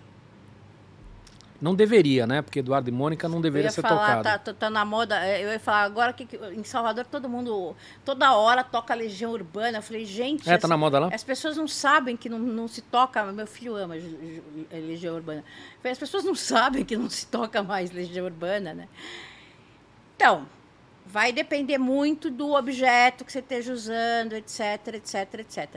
A questão é, nunca, a gente nunca vai conseguir dizer para você, olha, fica 100% tranquilo, entendeu? Não, até porque eu posso estar 100% dentro da lei e ainda assim tomar uma porrada e vou ter que gastar dinheiro com advogado, enfim. Mas era mais uma- um, um entendimento mesmo. Você, você entra na, na- na- Não sei se você se incomoda de falar disso, Conari e, e sempre. Falo, falo, falo, falo, falo, sim. Falo O bastante. que, que você acha da autorregulamentação, hein? Porque assim, eu sempre, sempre defendi muito a autorregulamentação, né? Ainda na, na, na linha de, de. Ainda que eu acho que, o, que o, o governo ele tem um papel importante de, de, de vigiar e de controlar, mas assim, acho que, que a autorregulamentação ela é muito válida, mas acho que ela, ela caducou. Quando começou a questão. Você lembra quando foi o primeiro case de internet da, de, de, que foi parar no Conar? Foi aquele. Perdi meu amor na balada. Lembra Quando disso? foi isso? Eu- Eu sou da época que a internet era literalmente mato, tá? É, então, eu sei. Porque eu vejo os youtubers falando, não, eu entrei na internet quando era mato, em 2002, 2005. Eu falei, meu, Gente, eu lembro, a minha irmã era mais viciada que eu. A minha irmã chegou a conversar com o Mandique, porque ela tinha ido para os Estados Unidos e ela estava tão viciada em chat que ela não queria não ficar conectada. E eu lembro que era um trampo. Você ia pro hotel, você ligava, a, você levava aquele cabinho que ligava no telefone e tinha que, né, até conseguir fazer a conexão para falar. é, é, então, você deve ser de muito antes disso, né? É, é, eu tive meio mandique, você deve ter tido, nem sei qual. É, eu, eu sou da época do Minitel, que, é uma, que era a internet dos franceses, que aqui chamava videotexto, acho. O meu, o meu o Depois, padrinho do é, meu filho tinha isso. Depois eu fui para as BBS, o Mandir que você estava falando é da época das BBS, Isso, né? isso. É, depois que veio a internet. Então, não, e quando veio a internet eu ainda usava Gopher, essas coisas, antes de ir pro, pro browser, né? Não, eu tô falando, eu tô falando da, da fase nova em que as empresas e as marcas estavam entrando na internet Isso foi em 97, por aí, por aí. 96, 97. Mas esse, esse caso da internet é, ainda é, é, é- é pós 2010. Eu acho que já é, Tá. ainda é. É, porque teve um, um- um período ali de 2000 e- de 94, no- no- 95 quando começou a internet comercial, até 2001, que você tinha, em 2000 você tinha 6 milhões, segundo o Ibope, 6 milhões de brasileiros na internet. Então ainda era, ainda era ninguém, né? Então ainda que a internet já tivesse lá 5 anos, a internet começou a virar algo Depois do Orkut. Depois que do virou- Orkut, Que que virou começou- RG do brasileiro. quando, quando parou de fazer sentido você dizer que eram internautas. Quem é que falou de internautas outro dia? Eu falei que a pessoa. Alguém já- velho. É, não, foi alguém. alguém foi- nossa, eu tirei um velho de sarro. cabeça, hein? Não é velho de idade. É, é, é, é. Foi alguém que falou, eu falei, gente, vocês estão discutindo uma, uma, uma frase que a pessoa usou internautas. Você, tipo, Já perdeu a já, discussão aí. já a discussão não, não existe discussão. Então, o que, que aconteceu? A minha, meu questionamento junto ao Conar, eu cheguei a conversar lá, Uhum. era o seguinte: qual era o princípio da autorregulamentação? É que você tinha poucos veículos e esses poucos veículos uh, se comprometeram Sim. a seguir o que tinha. Quando você tem uma pulverização, tá? E no meu modo de ver, eu sei que eu sou eu sou eu sou contra a corrente nisso, mas eu acho que o, o canal de YouTube é um veículo. É, Não, mas quem discorda disso? Tem um monte de gente que discorda. Ah, tá, mas é que você está falando de outro sentido. Você está falando no sentido da, da, da, da, do Marco Civil da Internet, onde o fato dele ser veículo ele seria responsável pelo conteúdo. É isso? Nesse aspecto, eu é uma discussão muito complicada. Eu não, eu não tenho opinião, porque assim, meu medo é, a partir do momento que você diz que ele é veículo e responsabiliza, você pode ter um, um, uma, um desencadeamento onde ele vai virar, a, vai virar censura. Porque ele não vai querer correr risco, não, ele mas aí é veículo. justamente o contrário. Na verdade, o Marcos da Internet diz que a plataforma não é responsável. Por isso que eu estou te falando. Mas a hora que você diz que ele é veículo, o entendimento que pode vir disso é esse. Mas eu, eu não estou falando da plataforma, eu estou falando do perfil mesmo. Tá bom, eu vamos quero, lá. Vamos lá, por exemplo. Por que, que alguém vai anunciar no canal do Felipe Neto e uhum. não no meu Twitter? Porque o Felipe Neto tem alcance. É, é, como se fosse um monte de, sei lá, canais de televisão, canais. Por que, que você vai? Eu, eu acho que eles são veículos, entendeu? Eu acho que eles. É, eu, eu entendo o que você está falando, e, e, assim, mas voltando, vamos, vamos falar diretamente o, que me incomoda. Me incomoda hoje esses caras não, não terem nenhum tipo de, de controle externo ou interno, onde você vê Facebook e várias outras, outras plataformas, veículos ou não, que estão permitindo quebrar a democracia e, e fazer um puta monte de cagada. Isso me incomoda. Por outro lado, a gente responsabilizar esses caras de uma maneira sem, sem que exista uma, todo uma, um arcabouço para identificar os limites eu simplesmente falar, ó, você é responsável pelo seu conteúdo, o que, que esses caras vão fazer? Bom, se eu sou responsável. Tira tudo, que é o que o Google faz. Tira tudo. E aí o tira tudo não é que não vai ter nada, mas a tira tudo é o seguinte: se eu mando um e-mail pro Google, Facebook falo assim, olha, a Flávia fez esse post e eu me ofendi. Eles automaticamente falam, eu não vou correr esse risco. Então vai lá e tira o, tira o, o, o negócio da Flávia. E isso vai dar legitimidade para hoje as milícias digitais, que são muito grandes, de um lado e de outro, a criarem esse poder de censura. Então. Entendeu o conflito? É, é... Então, eu entendo os dois lados, mas essa discussão ela não pode ser feita como está sendo feita hoje muita coisa. É muito difícil definir isso, porque assim. Eu também não tenho uma opinião. Eu acho o seguinte: óbvio, que o Facebook, o Google, eles têm poder e eles podem. Eles estão criando, né? A gente tem que pensar isso. A gente está vivendo uma coisa que a gente nunca viveu antes, né? Uh, eu nunca me esqueço. Meia idade. ah, você está falando do, da internet. então, a gente está vivendo um negócio que a gente nunca viveu antes, que é essa questão da rapidez com que as notícias. A, a, a forma como elas são, quer dizer, a gente está vendo aí como é que é a disseminação de, de desinformação, né? Uhum. Que o pessoal vulgarmente chama de fake news e tal. A gente vê como isso é construído, como é que o WhatsApp funciona, e aí vou, eu vou tergiversar aqui um pouquinho como o fato de você ter pacote de dados que não é cobrado, inter, uh, o que é compartilhado no Facebook, internet e tal, ajuda nessa desinformação, porque a pessoa não vai clicar para sair, para conseguir uhum. chegar a uma informação. Então a gente está vivendo um momento que tem situações que acontecem muito rápido, que tudo muda muito rápido, uhum. uh, o direito não consegue acompanhar, né? O direito não consegue acompanhar. Uh, eu diria que alguns. Né? Uh, então, assim, é muito difícil. E essa questão aí é uma questão muito difícil. Porque, por exemplo, uh, a gente teve lá o Trump que foi expulso, acho que do Twitter, do Google, de todo mundo, não sei o que. Quero falar disso também. Do mesmo jeito que ele foi expulso, uhum. e eu acho que ele fazia ele é um pouco mais complicado porque ele foi presidente, a gente tem que discutir se isso pode ou não pode. Mas vamos pegar, sei lá, uma outra pessoa qualquer que tenha sido expulsa. Não, não, não vou conseguir lembrar de ninguém agora. Uh, esse, mesmo, esse mesmo argumento. Que talvez não tenha tido ninguém. Acho que o Alan dos Santos foi, não foi? Não sei. Tenho quase certeza que foi. Acho que não, senão teria sido mais não, divulgado.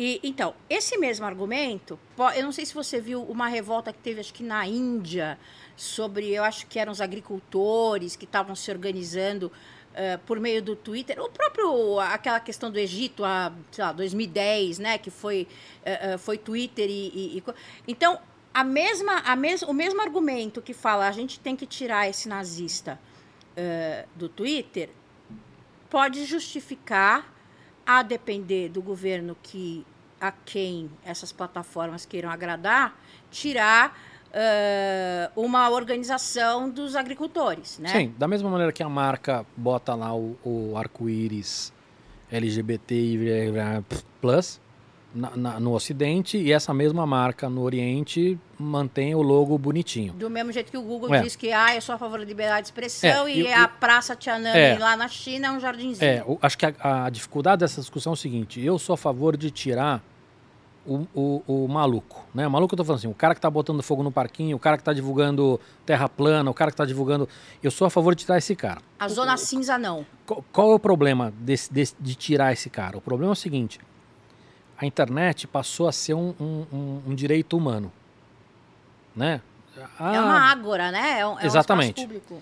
E a praça da internet virou a rede social. Sim. Então, se você eh, proíbe uma pessoa de usar rede social, você, de certa forma, estaria tirando esse direito desse cara. Por que, que não me incomoda tanto? Porque, porra, o cara precisa ser expulso do Twitter, o cara precisa ser expulso do Facebook, depois o cara precisa ser expulso do Google. E aí a gente junta com a questão da concorrência, com, Tudo com bem, mas, mas o cara, o cara né? conseguiu, o cara conseguiu fazer um, um, né, um, Sim, ele tem que aprontar bastante. O cara tem que aprontar bastante. Mas eu entendo quem fala, pô, isso não pode acontecer, porque não sei o que, etc e tal, que é perigoso. Mas o, o que você está dando de exemplo, de assim, pô, mas aí a rede poder tirar alguém, eu acho que esse é o limite, de assim, cara, é, é, não dá para simplesmente tirar qualquer um, você tem que ter... Exatamente, tem muita diferença entre um presidente e um qualquer do povo. Aí, de novo, né, a gente está falando de direito de imagem, de exploração de imagem, Até porque, quer dizer, esse, de esse, alcance. este cara tem, continua tendo alcance. Continua. né? Ele, ele, ele pega o telefone dele e ele chama a emissora na casa dele a hora que ele quiser. Exato. É, eu acho uma decisão muito difícil, mas eu acho que precisa regulamentar. As pessoas estão tentando. O Facebook criou, né, agora um, um conselho. Um então board. você, você tem um board que você pode recorrer e tal. Você ainda tem justiça. Já existem decisões falando para você re, eh, ingressar, né, é, re, reincluir ou incluir de volta eh, um, um perfil. Eu tô com um caso parecido com esse, né, que é a questão de Bolt que foi expulso do Twitter e não sei o quê. Bolt. Os robôs. Ah, tá. Isso, isso é legal dizer também, né? É, Porque eles, os, os, os argumentos são muito frágeis. Entendeu? É muito Mais- complicado mais você que- ter uma empresa então, que tem mais do- tanto poder, ter esse poder de decisão. Então, mas aí, assim, nesse caso dos robôs, acho que é uma, é uma... Porque a lei precisa ser interpretada. E imagino que, posso estar falando uma grande besteira, mas imagino que para interpretar a lei, o juiz ele, ele tem que partir do princípio pelo qual a lei foi construída. Isso. Tô certo? Essa questão dos bots é o seguinte, pô, esses bots estão mandando spam. Então vou dar o caso lá da Serenata de Amor.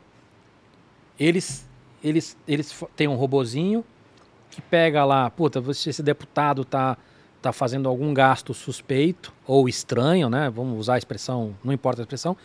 E aí ele ele ele manda esse requerimento para ser checado e ao mesmo tempo tuita, fala assim, nobre deputada é, é, Flávia a, a- a- senhora fez um gasto de 5 mil reais nesse restaurante, cujo preço médio de um prato é de 15 reais. Eu poderia explicar? E aí o Twitter vai lá e fala assim, pô, isso aqui é spam, porque é um robô e tá copiando, tá, tá, tá Sem tagueando, tá tagueando pessoas sem autorização. Mas é um absurdo. Qualquer pessoa que, que, que tem um mínimo de bom senso vai falar, pô, n- não pode. Então, isso não é spam, isso chama jornalismo. É, é esse que é isso que me deixa doente. Agora, agora é- é- é- porque assim, tem uma diferença da, daqueles caras que falam: venha ver o meu CD que eu acabei de ver, venha ver o meu. Sim. é, e, que- e que sai falando isso, que o perfil você vai ver é só isso. né, do que um perfil que está fazendo, inclusive, um, uma, um prestando um serviço público, né, e que eu, eu não acho não só que, que possa uh, citar o deputado, como ele tem o dever de citar, até para dar o direito de resposta do deputado. Sim. Né? Isso, isso para mim, não só não é spam, como é jornalismo, e não é nem um pouco difícil. Eu, eu tive uma discussão com alguém do Twitter, que trabalha no Twitter, a gente estava discutindo sobre esse assunto. Era, inclusive era sobre um outro, foi um caso recente que teve agora da, da exclusão da Fátima, né? Da, dos fatos, uh, que foi excluída. E ele falou: Ah, mas é que é difícil. Eu falei: Não tem nada de difícil. Não, não tem nada, pô. É empresa privada, não tem nada de difícil. Não tem nada de difícil. Um tá falando com uma figura pública, né, chamando na chincha, falar: ó, qual, é, qual é a sua posição sobre isso? E, e é o dever do jornalismo ouvir a, a, a parte, né? O outro tá lá falando, leia o meu, o meu disco. Meu, assim, não, não, não é nada difícil você. Não, não, a gente não tem zona cinza aí, né? Isso tem que. Agora, a pessoa vai ter que entrar em juízo. E, e, tem, uma, e tem uma outra história que também é, gente não pode esquecer. Os dois casos citados, Fátima e Serenata do Amor, são ferramentas para a sociedade. Sim, tem interesse público interesse público. Gente, não é, é, é, assim, é tão básico que eu começo a ficar nervosa, sem brincadeira. É um negócio. Ah, mas é que é então, difícil. Então, eu fico puto também. Porque, eh, querendo ou não, é isso, entendeu? Ah, é difícil. Puta, não é difícil. Não é difícil. Não é difícil. Óbvio que a gente sabe a complexidade que é a burocracia numa grande corporação, não sei o que, etc e tal. Mas aí é o paradoxo, assim. É difícil porque, os, porque a burocracia existe, mas não não tem outra. Não, mas pera um pouquinho, você falar, citar outra pessoa é spam. Você tem que criar isso. Não deve ser difícil nem de programar isso, entendeu? Se pessoa X for verificada, se pessoa não é spam, é, sabe? É, é, é, é até Flávia, eu que não, não, não precisa ir longe. Dá para citar esses casos na mão do Lula. São quatro, cinco. Exato. Entendeu? Não precisa nem criar uma regra para isso, entendeu? Cria lá um, um fluxo onde um cara vai olhar e falar, não, puta, a Flávia tá me contando aqui e realmente, Serenato do Amor tá fora dessa regra. Deixa, deixa fazer. É, é para mim é muito claro. É muito para mim isso é muito claro. Espero que os juízes pensem a mesma coisa. Mas é Mas você tá você não sei se pode falar, você tá trabalhando num caso desse? Tô. Tô trabalhando num caso desse. E, e quanto tempo isso vai durar para ter uma porque isso é outro problema, né? Se eu for feliz, uh, eu consigo. Você pode conseguir tutela antecipada, né? Que é o, é o equivalente a uma liminar, vamos dizer assim. E aí isso vai sendo julgado com a, com a causa, com Exatamente, eles, com a liberação. Com ele, com ele tendo... e você ganhando isso, essa tua pode ser estendida ou só depois de julgada que pode poder ser estendida para outros? Não é estendida para outros, vale só para mim. Tá. tá. O que vale é outras pessoas vão falar, ó, aquele caso lá foi julgado desta forma, uhum. entendeu? Uh, as agências de, de checagem de fatos estão sendo bombardeadas, né, por, por esse tipo de... Não Sim, é só... Por, por interesse próprio, né? Elas, é quem, quem não quer que elas existam. Exato, exato.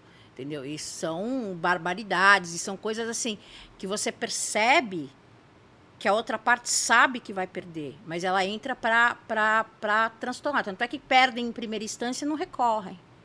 Entendeu? É, mas é que o transtorno é, é parte da tática, né? Exatamente. Se a pessoa, se a pessoa não tiver sangue frio, ela não, não aguenta, entendeu?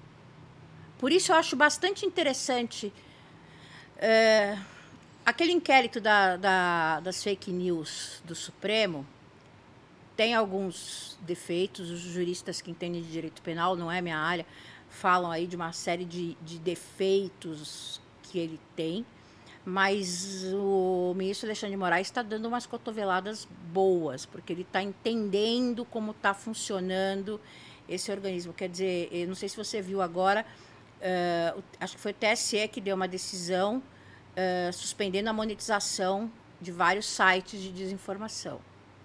É, isso é uma coisa que me incomoda profundamente. O fato dos nossos legisladores, dos nossos juízes, dos nossos executivos, a 99% não entende nada. nada. E, e, assim, essa é a nova realidade. É por isso que eu gosto as eleições. As eleições são, são resolvidas nesse campinho. A, a cultura Tá, tá tudo sendo resolvido nesse campinho. E os caras não entendem nada. Você vê, não, precisa, não é só no Brasil. Lá nos Estados Unidos você viu quando, quando as, as, grand, as Big Techs foram no, no Senado, as perguntas eram.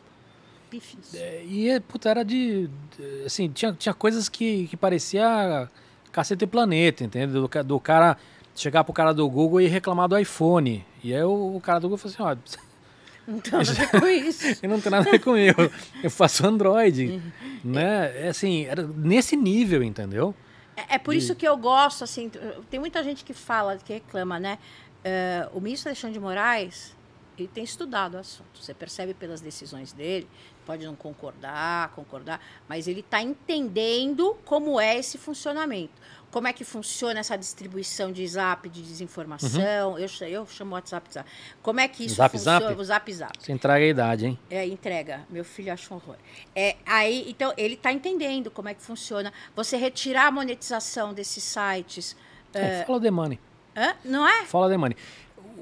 O, o, que eu acho que me incomoda muito é, voltando àquele assunto que eu estava falando do fair use no YouTube, e eu defendo isso há muito tempo, eu, inclusive, fiz um artigo no UOL escrevendo regras muito simples, regras práticas e técnicas de como acabar com o, o fake news.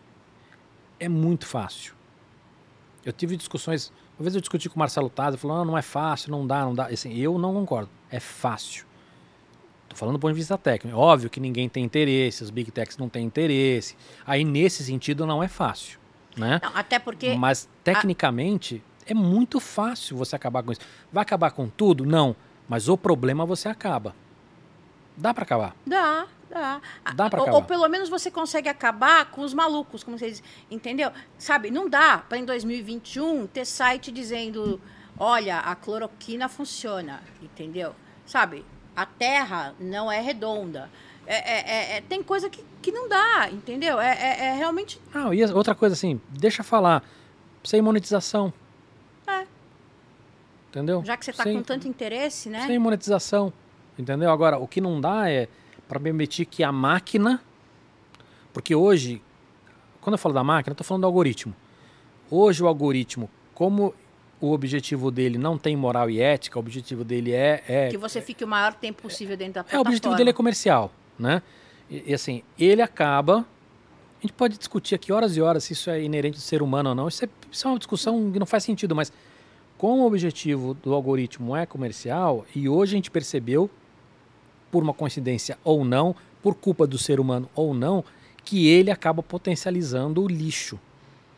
Eu sempre, todo dia, aliás, é todo santo dia, é o vício e indignação. E esse vício e indignação alimenta fake news, alimenta essas plataformas.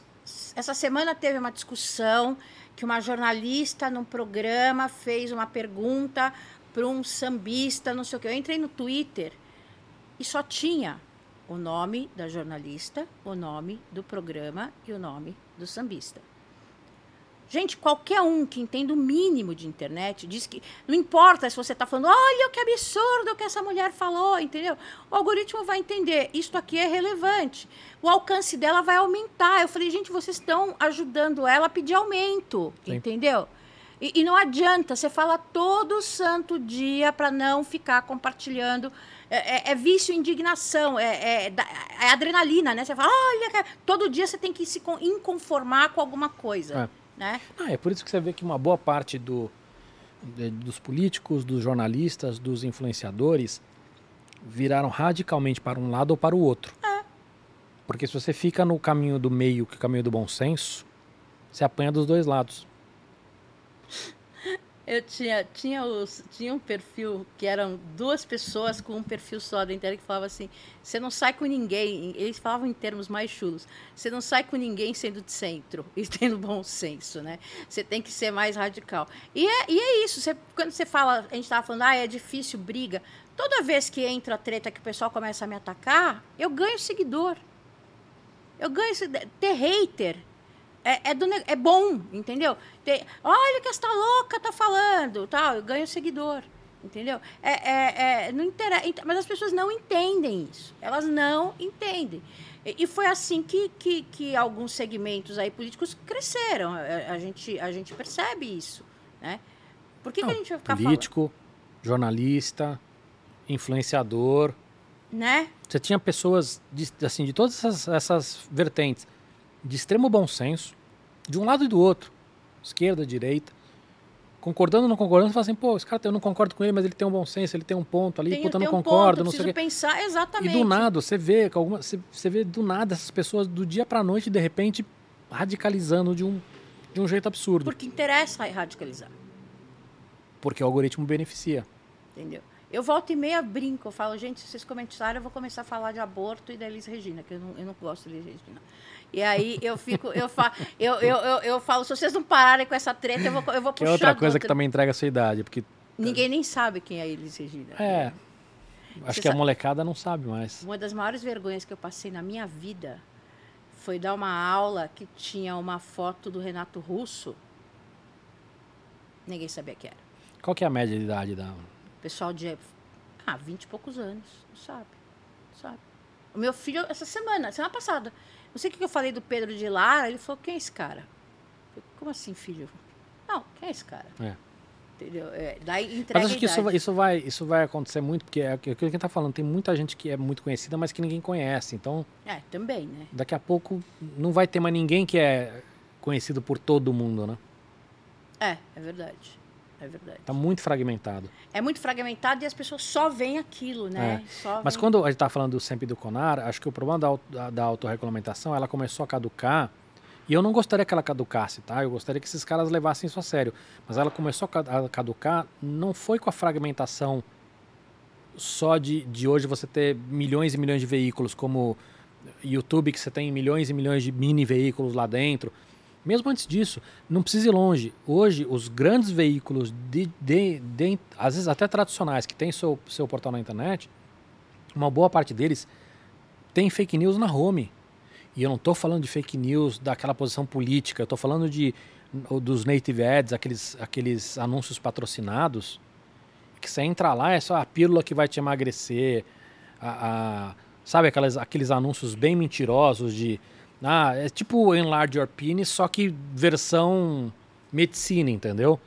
Ah, o, a- a- o creme que vai, vai, vai fazer crescer cabelo. Não, e aquelas matérias que você entra, né? Não tem nada a ver. Entendi o que você quer dizer. Sim. Isso seria, Entendeu? Isso, Isso- isso é uma coisa que- Conar, mas Isso é eu- uma coisa que o Conar deveria olhar e falar assim, cara, não, não dá para ter isso. Mas se perdeu, entendeu? Agora, quando a gente olha lá para trás, a sensação que eu tinha é que a autorregulamentação ela só valia para grandes corporações, porque mesmo na TV a gente via muito anúncio que era anúncio mentiroso.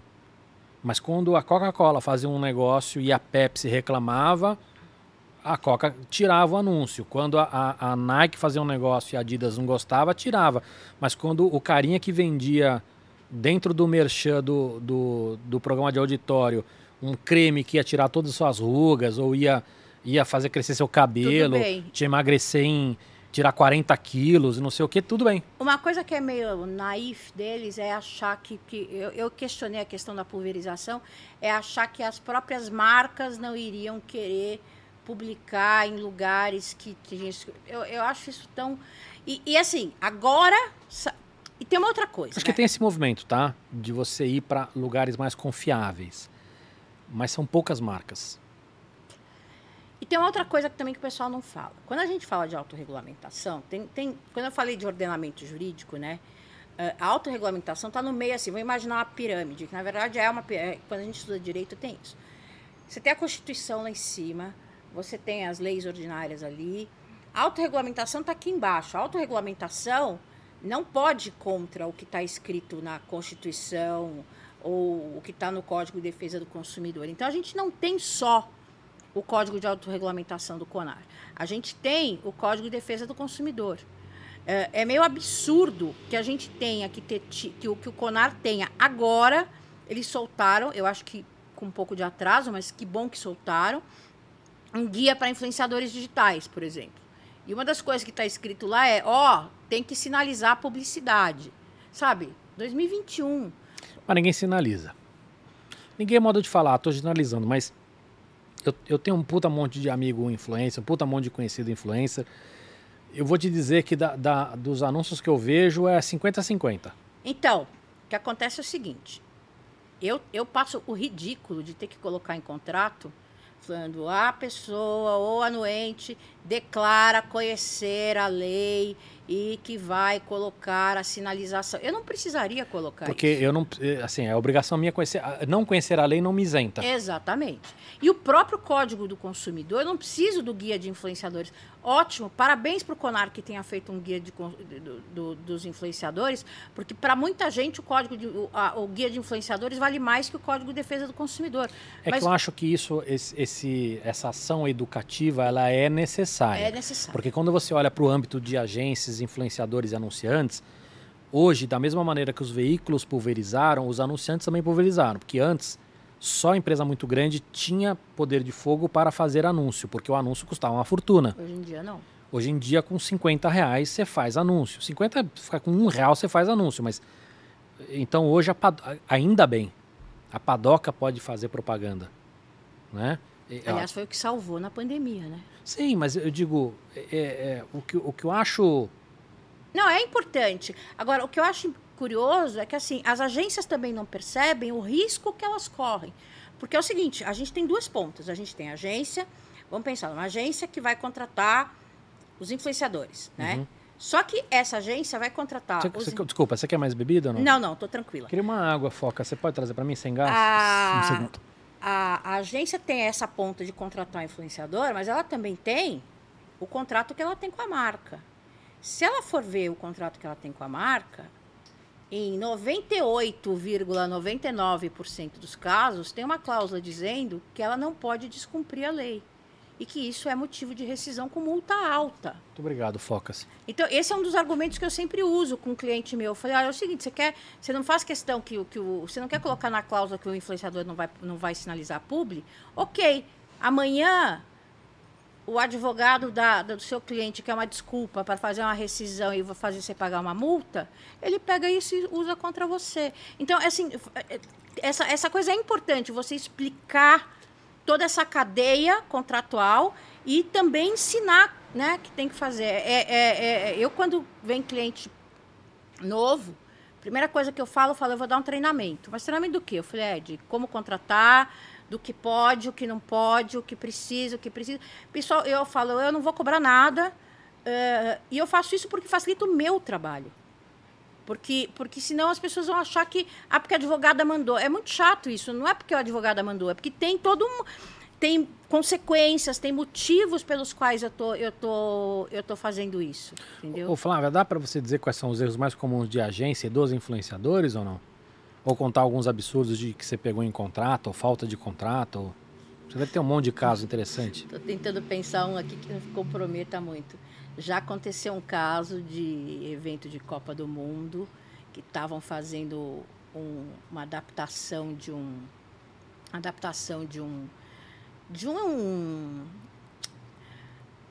meu Deus de um programa de TV né? O que, que, você chama de adaptação de um programa de TV? Você tava, pegou um gringo e estava trazendo para o Brasil? Não, não. não. Tipo, era, era no Brasil, eram duas personagens de um programa de TV, caracterizados e tal, etc, etc. Uhum. E tinham falado com eles e feito isso por fax, assim.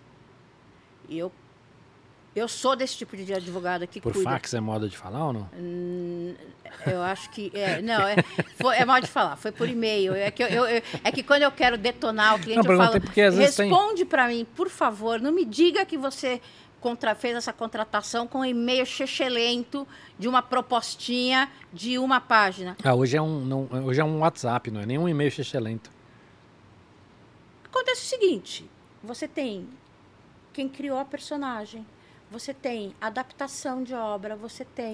Tá, o que você está falando assim, sei lá, vou, vou, vou pegar um programa qualquer, sei lá, um, é, um talk show famoso, e aí eles, eles pegaram os dois personagens desse talk show isso. e botaram uma propaganda, representa como se ele estivesse no talk show, isso, só que isso. só que não parecia que era, mas era aquela não, coisinha. parecia que era, era, era, era a fantasia, era tudo igual, Entendi. entendeu? Entendi. Era tudo igual. Ou seja, você olhava e falava, puta, são os dois caras do talk show lá. Isso. E aí não pagaram direito para ninguém. Tipo. Ninguém se preocupou se isso era uma questão. Não era uma questão, entendeu? Eles falaram com os dois. Era como se fosse assim, o Guinho, o Zezinho e o Luizinho, e o Guinho, o Zezinho e o Luizinho. Entendi. Entendeu? E, tipo, ninguém falou com a Disney. Ninguém falou se podia fazer a adaptação disso para uma marca, entendeu? Uhum. Ninguém. Passou por. Passou pelo jurídico da marca, passou por uma. Ninguém. Aí quando eu vi, eu falei, eu amanhã tô aí. Eu tenho um pouco isso. Amanhã eu tô aí, entendeu? E, sim, sei lá, o, papel agora gente- você não pode fazer. Você tá morando em Salvador? não, eu faço. Não, Se precisar, eu faço. Se precisar, eu faço. Dependendo do cliente, eu faço. Não, eu sei que para resumir a história, o, o e-mail Chechelento viraram 12 contratos. 12? Ah, porque você tem que fazer contrato com o cara que fez a, O a titular adaptação, da obra, a adaptação, as- os, os, os, os atores. o veículo, talvez. É, entendeu? É, virou, assim, era um monte de coisa, entendeu? É, é, por isso que o pessoal, quando teve a história da fadinha, falou, ah, essa advogada é metida a se enfiar nas coisas. Mas escuta, que tipo de advogado é um bom advogado se você não fosse enfiar nas coisas? Você tem que perguntar, ó, tá, tá tudo em ordem, tá tudo certo, tá tudo... Tem que cuidar, é mãe mesmo, entendeu? Não, não- advogado que só fica lá, faz só o que a pessoa manda, vai ser substituído por robô, fácil, não vai demorar muito, entendeu? É? Vamos aproveitar o gancho. Vamos lá. Depois eu quero voltar para os influenciadores. Teve um caso agora na, na- Eu acho que o cara da Inglaterra, tá? É um, é um professor de direito na Inglaterra. Eles criaram uma. Eles têm uma ferramenta de inteligência artificial. Esta ferramenta criou vários produtos. E teve dois produtos que eles pegaram lá. Eu, puta, agora não vou lembrar o que, que era, mas eles, eles criaram do- criou dois produtos. Um era uma era uma, um sinal de alerta via luz, era uma frequência de luz, que de alguma maneira aquela frequência de luz fazia o, o teu cérebro prestar mais atenção, não importa. Criaram dois produtos e ele tentou patentear esse produto em vários países como uma maneira de provocar essa discussão. Mas quem estava patenteando isso era o software de inteligência artificial. E ele dizia, inclusive, que se ele não fizesse isso, em alguns países ele estaria sendo criminoso, porque nos Estados Unidos você não poderia pedir o direito no nome de outra pessoa se você não foi o cara que criou aquilo. Então ele tem, tem até um artifício discutível não, mas que e aí foi negado em um monte de países, mas na Austrália foi negado também e, e a hora que eles recorreram, um juiz federal Concedeu. concedeu. Então, na Austrália, teve esse primeiro caso, acredito que no mundo, de uma ferramenta de inteligência artificial que é autor da patente, dono da patente dessa história. E aí? É uma questão bem difícil. É, você está, na verdade, concedendo personalidade jurídica né, para um software. É, você tem empresas que são personali tem, tem personalidade jurídica, mas um software será. É, é bem complicado. É uma coisa que eu penso, penso, penso. Ah, os professores com quem eu converso não chegam a uma conclusão. Tem vários casos, assim, tipo, robô que aprendeu a, a fazer música e compõe, quem que é Sim, o arte. autor, né? É, então, Teve um, um coletivo agora que fez uma obra de arte, os caras venderam, sei lá, por 300 milhões numa... numa... então assim, Mas aí acho que até não, que- quem vendeu, na verdade, foi o coletivo, entendeu? Mas... é, aí é diferente. Aí o coletivo Mas, é... mas isso, mas essa discussão está bem assim. Amanhã este coletivo poderia ter, ter Se a gente pegar a questão do direito moral de autoria, quem é o titular do direito moral de autoria de uma obra criada por inteligência artificial? e essa discussão ela soma-se no fato de que quando você coloca a inteligência artificial, ela diferente de um ser humano, amanhã ela pode estar colocando pedido de um milhão de patentes. Sim. Você tem vários casos aí de, de pessoas que escreveram. Cara, teve um cara aí que escreveu, sei lá, 800 livros. Mi- Sei lá, 3 mil livros. Na verdade, o cara criou uma ferramenta de inteligência artificial e, e ela saiu escrevendo o livro e o cara botou à venda os livros. Enfim. Então, acho que é o, o, e isso pode, mais do que travar uma questão ética e moral, travar literalmente o processo atual. Porque imagina se você passa a ter 3, 4, 10, 15, 100 milhões de pedidos de patente. Você destruiu Sim. o sistema de patente. Aqui no Brasil já não funciona, mas eh, destruiu. Está indo mais rápido. Né? Mais Patente eu rápido não sei. quanto? Marca, marca está indo mais rápido. Marca em seis meses você consegue registrar. Mas patente é, Patente sei lá, demora mais. tipo, 10 Patente anos, demora. é um... Patente demora mais. é. É, é complicado. Eu, eu acho direito fascinante justamente por conta disso, sabe? Porque são questões, eh, são questões abstratas, que a pessoa fala, ah, mas qual é o efeito prático? Tem um monte de efeito prático, Sim. né? A gente tem aí a inversão aí daquele caso do, do Bourdain, né? Que eu não sei se você... Do, do, do Do- cozinheiro? Não, isso. É, e inclusive tem, teve um comercial na nas Olimpíadas com o pai do Zico. O que, que aconteceu? Então, Ah, então, você tem do, do deepfake, né? Quer dizer, é, pode até ter discussão se é fake ou não, mas o que você está falando é o software criando um rosto ou, ou uma, ou uma voz de alguém, Ele né? aprendeu Replica- replicando, a voz de replicando, alguém. Ele aprendeu a falar como Bourdain, aprendeu a falar como o pai do Zico. Esse, esse, esse quando do pai do Zico, eu quase nunca vejo TV, eu vi, eu fiquei de novo, né, o modo advogada, mas e aí, como é que fica? Porque tem, por exemplo, tem um, um, um artigo que diz que os direitos de personalidade terminam com a morte da pessoa. Vamos lá, explica para quem está vendo. O que, que é direito de personalidade? É o direito inerente à sua pessoa, direito de imagem, som de voz, eh, chama imagem atributo também, quer dizer algo pelo qual você pode ser reconhecido, tá? Eh, O que, que foi que você está rindo? Você fez um barulho aqui, o que foi, Foca? Pequena tosse. Uma pequena tosse? O Foca tosse? Acho que ele segurou a tosse. Acho que, achei que ele um explodir. barulho. Então, isso é direito de personalidade, são os direitos in- inerentes ao, Tá, ao você está falando assim, o meu rosto é meu rosto. Isso, seu rosto, seu rosto. Né? É, a minha voz é minha voz. Isso. Eu não posso ceder minha voz, porque senão eu não posso mais falar. Isso, exatamente. E ninguém pode usar a sua voz sem a sua autorização. Tá. Tirando em alguns casos muito específicos, ah, mas. Tem um caso, eu lembrei agora, não tem nada a ver com o que está falando, mas é engraçado. De um, de um grande músico brasileiro, super famoso. Tem filhos famosos também e tem um nariz muito grande. E uma vez, há muitos anos atrás, uma agência contratou ele para fazer uma, uma ação e, e tinha a foto dele que ia sair em vários outdoors, na época que tinha outdoor em São Paulo. E alguém no processo ali olhou pro nariz e falou assim, puta, nariz feio, não reconheceu o cara. E foi lá, editou o nariz dele, botou um narizinho bonitinho no cara. E aí os caras gastaram uma fortuna, saiu o outdoor em São Paulo inteiro, as pessoas na rua olhavam e falavam assim, putz, esse cara parece o fulano. Enfim, lembrei dessa É, história. mas é isso mesmo, é isso mesmo. Você tá, você tá alterando. é. teve um caso conhecido, e não é só isso, é, tem, tem a, a a forma como você é reconhecido. Teve um caso recente com a Ariana Grande e uma dessas cadeias de, de, de fast. Fast, como chama? Fast food? Não, de roupa. É, como é que chama? Fast fashion. Fast fashion, isso. Muito Uau! bem, Focas. E aí o que aconteceu? Ao invés de eles contratarem a Ariana Grande, eles contrataram uma moça usando um rabo de cavalo e um brinco, não sei Entendi. o quê, muito parecido com ela, né? Uma sósia, quase. Exatamente. Aí ela processou E ganhou. né, e ganhou, né? Então tem isso, quer dizer, a imagem atributo, é a imagem que você cria. Inclusive tem teoria se isso é a criação de um personagem, tem direito autoral, mas aí é uma viagem muito grande que Então, não mas cabe isso, vamos lá, se eu, vamos supor que eu, eu vou fazer uma, uma, uma propaganda, eu, eu, eu moro no interior, eu tenho, eu tenho uma cerveja artesanal, e aí eu, eu pego lá um moleque que tá aprendendo a fazer o deepfake e eu, eu faço uma voz parecida com a do Neymar.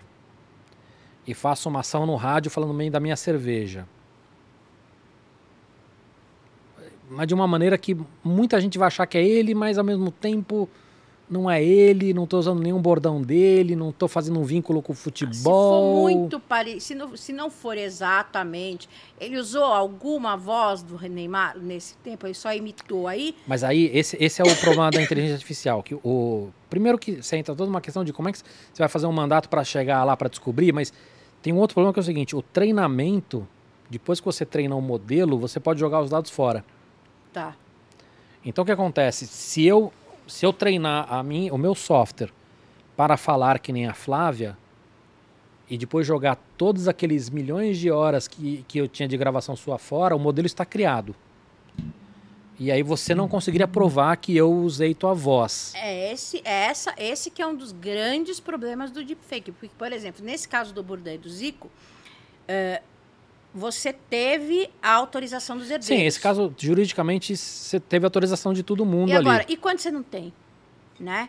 É, uma coisa é você fazer paródia, mas isso aí, eu tenho muito medo disso nas próximas eleições. Não, isso vai ser uma vai ser um, um, Muito. uma zona. Ainda mais que áudio de zap, a gente sabe, né? E É. Isso vai ser um. um, assim, Não, áudio não, tudo no Zap, né? Vídeo, áudio, tudo você vai pro. Agora, é. Você tem casos aí eticamente bastante interessantes de se julgar, né? Então você fala assim, ah, mas aí teve autorização da família. Mas você tem, por exemplo, pessoas famosas que já morreram e não tiveram filhos. Aí eu posso pegar esse cara e fazer um filme com ele? Não, Por que não? porque, porque você não tem. Você não pode. Você Mas tem- quem vai me processar? Se não tem família, não tem herdeiro. Etica- eticamente Cê é uma vi- cê desgraça, viu- mas. Você viu, você vê que você está caindo de novo na questão do risco, né? Fala, Não, não, é tudo, tudo bem, mas dentro da história do risco, verdade. Se não tem herdeiro. eticamente é super interessante a discussão, mas, mas no ponto de vista prático, Não, se não tem herdeiro, acho que dá para arriscar. tá.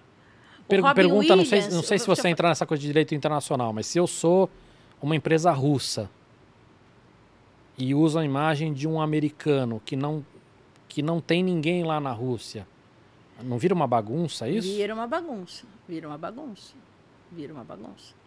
É, a quantidade de dinheiro que você tem que gastar para poder, para poder fazer valer o seu direito é, é, é cada vez maior, né? É. A questão é que é a tal coisa, vai, vai depender de onde isso foi veiculado. Foi veiculado numa revista, num lugar que tem uma sede ou uma filial no país onde você está, você vai encontrando saídas, né?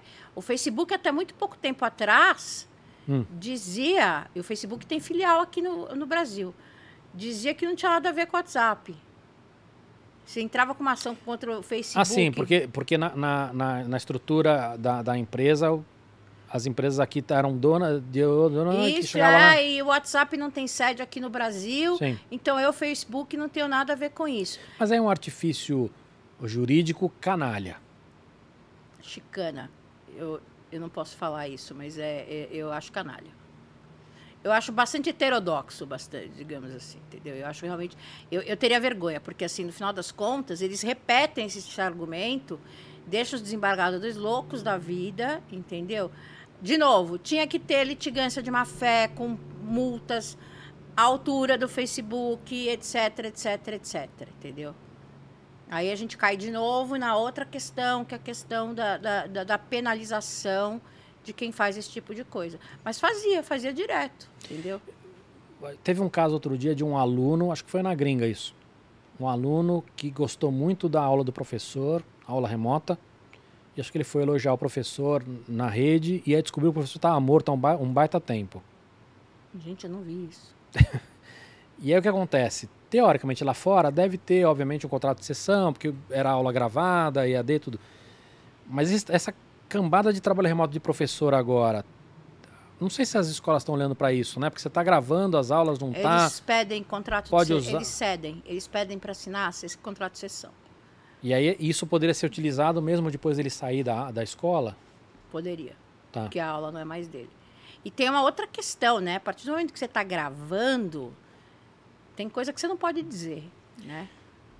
Em- que aspecto? Não entendi. Não pode dizer palavrão, você está falando, ou não pode dizer, não pode reclamar depois que não sabia? Não, não, Não, você tem coisas que você, você tem que ter cuidado. Você não vai tornar público. Uma coisa é você falar numa aula, uma- num- numa. numa... Ah, tá, entendi. Você está falando, por exemplo, a escola tem a sessão de direito do professor, mas ela não pode pegar uma frase que ele falou ali e, e, e botar abertamente. Não, o professor vai ter medo de falar algumas coisas para os alunos que talvez sejam importantes, porque ele sabe que aquilo está sendo gravado e que ele- aquilo pode ter Entendi, consequências para ele. Entendi. Eu mas já ouvi tá- professores de universidades, por exemplo, falando: não, eu tenho. Mas isso, Flávia, eu entendo, faz um puta sentido, mas essa muleta acabou com ou sem gravação. Porque é. você tem. com celular. Você tem 50 alunos, você tem 50 gravadores, 50 câmeras de Acabou, vídeo. acabou, não acabou, tem mais isso, entendeu? Acabou, acabou, verdade. Né? Não, não, não tem mais. Queria falar de gestão de crise. Você também faz isso? A coisa mais difícil que tem é você convencer alguém que às vezes não fazer nada é fazer alguma coisa. Tá. Você trabalha. Você. Eu queria entender qual que é o teu papel. Eu tive uma crise, sei lá, fiz alguma cagada, ou sei lá, meu nome foi exposto de uma maneira. Não importa. Eu estou numa crise de imagem e aí eu te contrato para me ajudar, é isso? Isso. E o- Aí- o, aí- que, qual que é o teu papel? Eu queria entender. Então, é, tem o meu papel e tem como as pessoas acham que deve ser, né? Eu entendo que advogado em gestão de crise é zagueiro, tá? Ê, brasileira. Tá? Até eu sei o que é zagueiro. brasileira tá sempre no exemplo do futebol. Exato, mas é que fica fácil de, de entender. É, Podia ser publicitária. eu, mas advogado é um publicitário que se veste de forma mais. Se né? veste bem, pode falar. É, não, formal, né? É, o que acontece é o seguinte: a gente teve casos aí, acho que dá para falar porque são casos antigos, mas são casos ah, ah, históricos, assim, na, na, que, que eu dou. Você lembra daquele Meu Carro Falha? Você lembra dessa, dessa, desse caso? Esse caso foi o seguinte. Não é do meu tempo. Ah, é sim. É, o, o meu carro falha foi o seguinte: era uma marca de carro X. A moça comprou um carro zero, o carro falhava, ela ficou puta e o, o- o- não quiseram trocar o carro dela, não consertaram o carro dela, e aí ela criou, veja você, um Tumblr falando meu carro falha. E depois acho que criou um Twitter ou um Facebook, meu carro falha, que era Uhum. o nome do perfil, tá? O marketing não sabia, não sabia o que fazer Marketing da montadora. da montadora. Foi falar com o jurídico. O que, que o jurídico fez? Mete a, a faca na- no pescoço da mulher. Manda uma notificação dizendo que é para ela tirar todo o conteúdo, Putz. senão ela vai ser processada. Mas isso, imagina pelo que você está falando, da, foi numa época onde ainda não existia aquela curva de aprendizado da gente entender como é que funciona a Exa- rede mundial dos Isso. computadores. E o que, que aconteceu? A menina publicou a notificação. Aí, pronto. Era a época que, sei lá, o Marcelo Taz era uma figura é? importante. Então, é, então. Ele é importante ainda. Menos do que era naquela é. época. Bom, enfim. Eu não vejo, eu não vejo um RT do Marcelo Taz há anos. no Eu Twitter. vejo ele sempre. É? Então, é. Mas, mas RT? RT. Bom, eu, eu, eu, eu gosto dele, eu tenho Você amizade siga. com ele. Não, não, mas é, é, é que, é que eu acho que assim. Uma- não é uma questão de eu gostar ou não gostar. Você tá na bolinha do Twitter. Não, eu sigo muita gente. Eu sigo, eu sigo 3 mil e tantas pessoas. Pode seguir, pode seguir todos do Twitter, é uma bolinha ainda. Então, mas o que eu quero dizer é que, é que tinha uma época que, mesmo que você não gostasse do Marcelo, ele aparecia na sua tela. Entendi. entendeu? Ele não aparece mais na minha tela hoje, entendeu? É, é- é isso que eu tô falando. Naquela época, o que aconteceu? Era uma série, mas algumas pessoas pegaram e falaram assim, olha só o absurdo. Então, um caso que estava lá circunscrito a 100 pessoas do meu carro falha, estourou, Claro, né? botou estourou. combustível. Exatamente, botou, bo- botou gasolina na... E aí foi um sufoco para resolver, acabaram resolvendo e tal, etc, etc. Então, o que, que eu falo nessas horas, né? Um outro caso conhecido foi aquele caso do Quitandinha. Não sei se você lembra. O caso do Quitandinha foi a mesma coisa. É, do, Esse é o erro mais comum. A, a, a marca ou a pessoa envolvida botar gasolina porque não, não sabe, Eu já tenho- não, teve, não tem media training ou, ou, ou recorre ao jurídico que não tem nenhuma experiência. Esse é o, esse é o Porque padrão. É o padrão, porque justamente o que acontece? O jurídico estava errado tecnicamente notificar a pessoa para retirar o conteúdo? Não.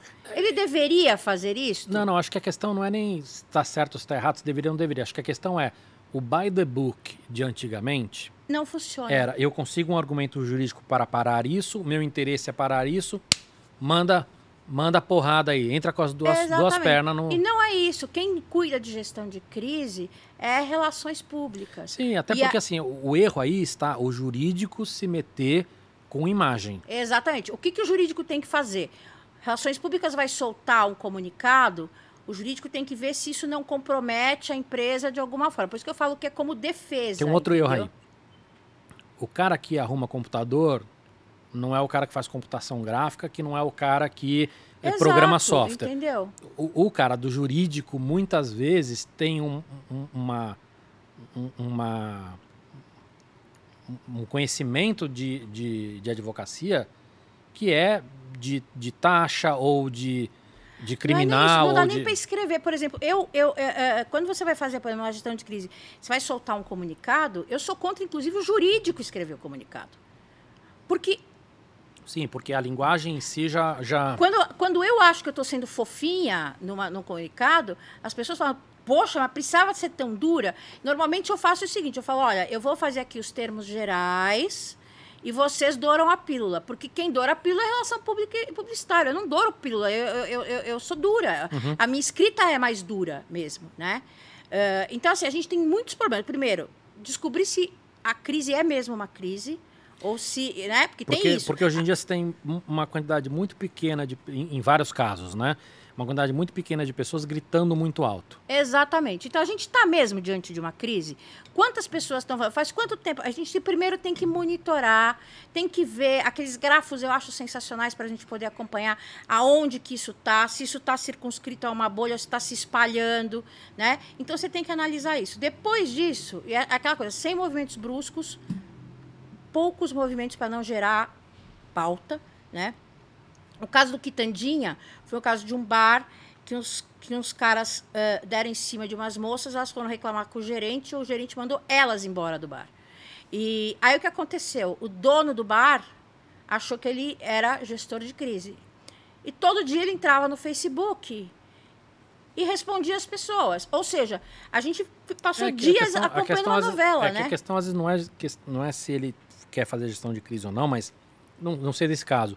Mas eu vi muitos casos similares onde o cara ele entra para ser mais escroto ainda do que não sei se é esse caso, tá? Mas do, do que do, que- do que o caso aconteceu, entendeu? O cara o cara O joga cara sempre vai piorar a situação, porque assim, a ideia é que a história morra. Entendeu? A, a ideia é que a história morra. Não é que vocês fiquem falando, sabe, daqui a de 10 Mas dias. tem, uma, tem um ponto aí, Flávio, assim, quando você está falando de corporações, eu acho que talvez a questão seja essa. Pô, será que isso é uma bolha? Será que é uma crise ou não? Quando você fala de influenciadores, é mais, mais complicado. Até fiz um, fiz um vídeo sobre isso no meu, no meu canal, do- no meu outro canal do YouTube. O problema é o seguinte, quando você é um influencer de certo renome, lembra do que eu falei que você tem uma quantidade de lovers e de haters? Você não, você não pode escutar os haters, que senão você, você dá um tiro na boca. Sim. Porque qualquer coisa que você faz, tipo, ah, cara, botei esse prato com um garfo. Pô, você é um nazista. E o, o Lover, eu botei o prato com um garfo. Falei assim, nossa, como ele é criativo, como ele é lindo, como ele é maravilhoso. Ele botou um garfo no prato. É tudo absurdo. Aí esse cara, pô, se ele escutar o, o hater, ele fica maluco. Aí, aí ele, ele faz uma cagada. Né? Por exemplo, puto, o cara fez um. pisou na bola. O hater, ele fala, meu, esse hater. Qualquer coisa que eu faço, o cara me chama de nazista. Então eu tenho que ignorar. O Lover começa a falar. Cara, isso é mimimi, é chororô, você tá certo. Ele não tem mais parâmetro. E os amigos viram uma enturragem de puxa-saco Sim. que, tão, que também estão nessa mesma bolha. E muitos são influências que sofrem o mesmo, a mesma pressão. Aí o que acontece? Vi muito isso acontecer. Aí, uma hora a marca tira um patrocínio. Aí o cara vai lá e pede desculpa. Você só pediu desculpa, perdeu dinheiro. Não, eu não vejo assim. Óbvio que você tem os caras que são assim, mas eu acho que pela, pela primeira vez naquela, naquela discussão, ele falou assim: porra, alguém que é teoricamente isento deu uma opinião. Eu falei assim: opa, se a marca se importou e realmente tirou a grana, é porque eu realmente pisei na bola. Porque é muito difícil esse cara, antes de chegar a se é uma crise ou não, é difícil esse cara se autoanalisar e falar, pô, eu pisei na bola. Eu acho que quando começa a perder muito seguidor, e eu não acho que muito seguidor seja. Né, eh, tem várias críticas aí dizendo que você não pode ver relevância pelo número de Mas não é seguidores. isso, Flávio. É você mesmo falou, quando dá essas merdas, o cara ganha seguidor. Ganha. Entendeu? Como é que o cara, o cara olha, pô, pisei na bola. Fui, fui ali, fiz um. Humilhei o, o Focas, pisei na bola.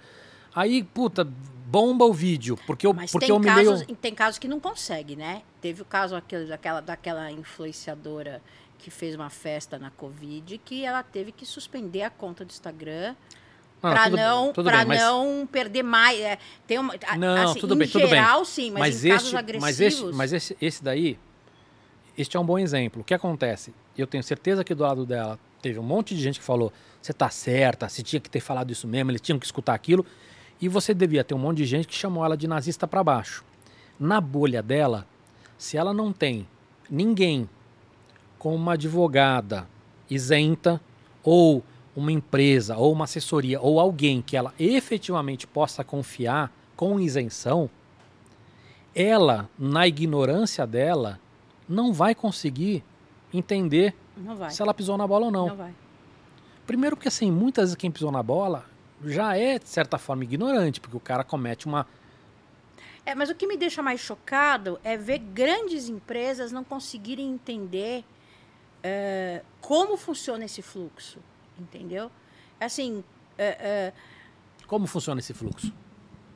primeiro, você crise, crise em rede social, a menos que seja uma coisa muito grave, vai durar três dias, quatro dias, cinco dias. Cada vez menos. Cada vez menos, entendeu? Se você conseguir ter uma treta de cinco dias, é, é, é, não dá. Então, você tem que saber isso, quer dizer, então você já sabe que vai ser um período breve, né? É, você já sabe que você tem que ser cirúrgico. Se você for fazer uma intervenção, fazer um comunicado, você tem que fazer um comunicado e acabou. Não é, não é para fazer uma sequência, porque senão você Posso alimenta. interromper? Pode, claro. Tem uma, uma dica ou uma regra de quando eu devo fazer o comunicado? Porque isso é uma dúvida que eu tenho. Se vai durar três dias, e aí? Puta, deixa eu morrer? Ou puta, tem que fazer? E aí? É, é bom senso? Não, no meu modo de ver, eu acho que isso quem tem que decidir é, é analista, Com a experiência dele. grafo. Então, mas não tem uma dica. É, é a experiência desse cara que vai dizer, puta, agora. Eu acho que grafo ajuda muito. Se, se tá circunscrito a uma bolha que tem dois ou três influenciadores falando mal e aquilo não está saindo de lá, eu acho que você pode deixar morrer. Tá. A hora que isso começa a espalhar, aí não. Entendeu? Mas se espalhar, o fato de você não ter falado nada não, não, não faz ir mais rápido ou não? Porque a falta de ação, ela é uma ação. Sim, por isso que às vezes você não tem que fazer nada. É, é isso. Primeiro você tem que decidir se você está dentro de uma crise ou não. Tá. Ou se é uma tretinha de Twitter, Uhum. entendeu? Muito bem, você está diante de uma crise, você vai ter que cuidar e fazer um comunicado. Tem que tomar cuidado com o comunicado, que todo, todo mundo é sommelier de comunicado. Ah, hoje todo mundo sommelier de tudo. É, é, ah, mas falou desculpa se ofendi, não pode falar desculpa se ofendi, e desculpa não pode assim, não pode assado, não sei o quê, não sei o quê. E pronto, você tem que ficar firme, você tem que ficar firme. Quanto mais você fala nesse assunto, mais o assunto, mais pauta você dá para quem está querendo se alimentar de, desse tipo de, de- de assunto, né? Eu, eu já tenho um memorando pronto com os cases, quando preciso fazer, mostrar. Porque normalmente é o jurídico que quer fazer, que fica desesperado, e o marketing da marca. Eu falo, vocês querem fazer? Vocês que façam, mas ó, esse aqui fez isso, aconteceu isso, isso aqui fez aquilo. Primeiro monitora. Quantas horas a gente monitora? Isso não sou eu que tenho que ver. Isso quem tem que ver é o pessoal de analista de rede social. Uhum. A hora que a coisa está engrossando, fala, não, a gente tem que tomar atitude. Aí sim faz um comunicado. Como é que é esse comunicado? Bom, é um comunicado que não pode comprometer a empresa em algum caso de indenização, alguma coisa assim. E isso o jurídico tem que ver. Por isso que eu falo que o jurídico. Sim, mas aí é que- mais técnico, né? Ele sabe dizer, ah, essa palavra aqui está se comprometendo. Exatamente, é isso, entendeu? É, é, o jurídico serve para ficar na retaguarda. O jurídico não toma frente. Entendeu? Muito bom. Focas, tem perguntas? Você tem algum comentário aí no chat? É, tem um comentário aqui do nosso fã e crítico Juliano Nunes, que ele pede para a gente colocar é, um, ponto do, um pouco do ponto de vista jurídico da segunda maior mentira do mundo, que é o li e aceita os termos e condições de serviço. É, Então, Juliano? Juliano. Obrigado, Juliano. Então, você pode dizer que não leu, que você não sabia e tal, mas você teoricamente está assinando um contrato. O que você tem que fazer é, dependendo da seriedade da, da questão, e aí as empresas não gostam muito, né? Você lembra quando a gente comprava ingresso da Copa ou das Olimpíadas? Eu ou não até comprei banco. nenhum ingresso Nenhum da ingresso Copa. da Copa nas Olimpíadas. Banco, normalmente eles te obrigam a correr o documento inteiro mu- poder muita, aceitar. muita empresa de software faz isso também. Exatamente. Isso dá um pouco mais de segurança para a empresa, para que não haja essa alegação de, ah, eu não li, eu não sabia. Entendeu? Mas o, o- eu acho que o ponto dele é hoje, querendo ou não, eu não vou dizer obrigado, porque você não é obrigado a nada, mas assim, a gente acaba precisando usar ferramentas. Vamos dar um exemplo muito claro, tá? Se você não está hoje no Facebook, no Twitter, no, no WhatsApp, blá, blá, blá, blá, você está fora do mundo. É exato. Né? Você vira um eremita. Você é obrigado a, a, a dar. Não tem assim, ah, não concordo com esse aqui. Exato. Ah, eu, eu aceito tudo isso aqui, mas isso é aqui um você contrato tira. de adesão, exatamente. E aí você, você é obrigado a, a clicar ali e aceitar, senão você está fora, entendeu? É exatamente isso. Por isso que é uma relação de consumo, inclusive. Que o pessoal, muita gente fica, ah, mas aquilo lá é uma empresa privada. Não, pera lá.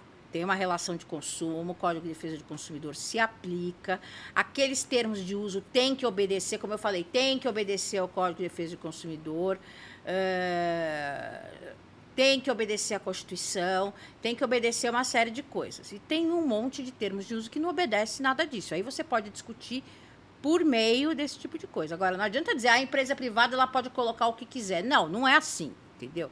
Eu não posso assinar um contrato para matar uma pessoa. Então, não, não, não, não, não, não é assim, entendeu? Sim, mas é que tem alguns que, que abusam. Né, sei lá, parece- é muito, em rede social era muito comum, do tipo, você subiu o conteúdo, o conteúdo é deles. E você está cedendo. Aí, não importa o termo técnico, mas você está cedendo esses caras para usar esse conteúdo da maneira que eles No quiserem. Facebook, eu acho que tem isso. Você pode usar foto na, em. Tinha, não sei se tem Em ainda. propaganda, tinha umas coisas assim. Tinha, eu acho que com a GDPR mudou. Óbvio que acho que eles não, não iam fazer a cagada de usar, porque isso ia gerar uma, uma atenção, ia gerar uma discussão. Não, mas usavam, usavam efetivamente. Eh, eu acho que com a GDPR isso mudou. o o que- Facebook nunca nos, nos surpreende, né? Não, nunca nos surpreende. Eh, eu acho que com a GDPR isso mudou bastante. A Europa é muito preocupada com essa questão de privacidade, direito à intimidade e tal. Agência reguladora, multa, né? É, multa eu só acho que não. que precisava melhorar muito. É, é que como a gente está falando, a gente está falando de Brasil ou está falando de mundo? Porque assim, é- Acho que nós estamos falando das duas coisas, porque o que acontece é o seguinte: é, eu tava até. O Focas tinha uma pergunta sobre isso, não tinha, Focas? Você me- Sim, a minha pergunta era sobre a- as, as mudanças europeias de regulamentação, se elas refletem também, por exemplo, no Brasil. É, se você teve as mudanças grandes de. Porque de- o, o que acontece? No final, vamos lá. Se, acho que tem duas coisas aí, tá? A primeira é o seguinte: é, pegar o exemplo do YouTube. Não existe um YouTube para a Europa, um YouTube para o Brasil e um YouTube para os Estados Unidos. As mudanças que eles criam de, de regras são mundiais. Então, se de repente a Europa ou os Estados Unidos fizer uma mudança grande, a chance dessa, dessa mudança deles para se adequar a isso ser mundial é muito grande, tá? Então um país acaba influenciando no outro. No caso da Europa, o que acontece é o seguinte: a lei vale para qualquer empresa que atue em cima de, do cidadão europeu. E, e é o que Isso. acontece. Ah, Você fala assim, pô, o cara aqui da, da, da, da empresa brasileira não vai sofrer, mas o cara da empresa que atua lá na Europa, ou que tem na Europa, o cara pode se dar muito mal. Então, quando aplica a regra lá, a chance da empresa lá mandar essa aplicação ser seguida aqui também é muito grande. Isso causa um- um- uma reação em cascata. Isso. É. E, e a Europa hoje, mais do que os Estados Unidos, está tomando a frente nisso. Tem um caso bem interessante na Europa, que foi a- o caso dos snippets de notícia. É, se não me engano, foi a Alemanha que mudou a lei de direito autoral por conta disso. O uso de pequenos trechos, etc, etc. Você dá lá, sei lá, Raíssa é, Skate. Aí vai aparecer lá o Globo, não sei o quê, várias matérias. Muita gente não clica na matéria, Era um tweet que ele já lia o tweet já... já. sabia o que acontecia e pronto. E a lei de direito autoral, a rigor, permite. Porque era, o, era fair use. É, porque, exatamente, eram pequenos trechos, etc, etc, e você podia usar. As empresas jornalistas começaram a brigar, falaram, pera Com um razão. pouquinho, os caras estão ganhando em cima eh, eh, do nosso trabalho, né? E aí a Alemanha mudou a lei para o Google pagar para as empresas jornalísticas. E o Google falou, ah, eu não vou pagar, eu, eu não lembro se foi a América, deve ter sido a América. Eu falei, não, você não quer? Porta da rua, serventia da casa. Tô nem aí, pode ir embora. Eles fizeram acordo. Aí, se eu não me engano, a França e a Bélgica fizeram a mesma coisa. Então isso vai indo. A, a Europa tem umas posturas bem interessantes em relação Eu acho a... que sim, eles estão sendo mais rígidos. Isso acho que pode levar a uma guerra comercial com os Estados Unidos, que aí vai, vai ser bastante complicado. Que os Estados Unidos está tendo uma, uma, uma atitude protecionista, mesmo agora com, com, com o Biden, uma atitude protecionista. Ah, sempre, né? Mas assim, isso também entra naquela nossa questão do, do bom senso, né? Assim, eu uma coisa é eu, a gente trabalha junto, eu copiar a, o seu look um dia. Outro, outra coisa é copiar todos os dias. Né?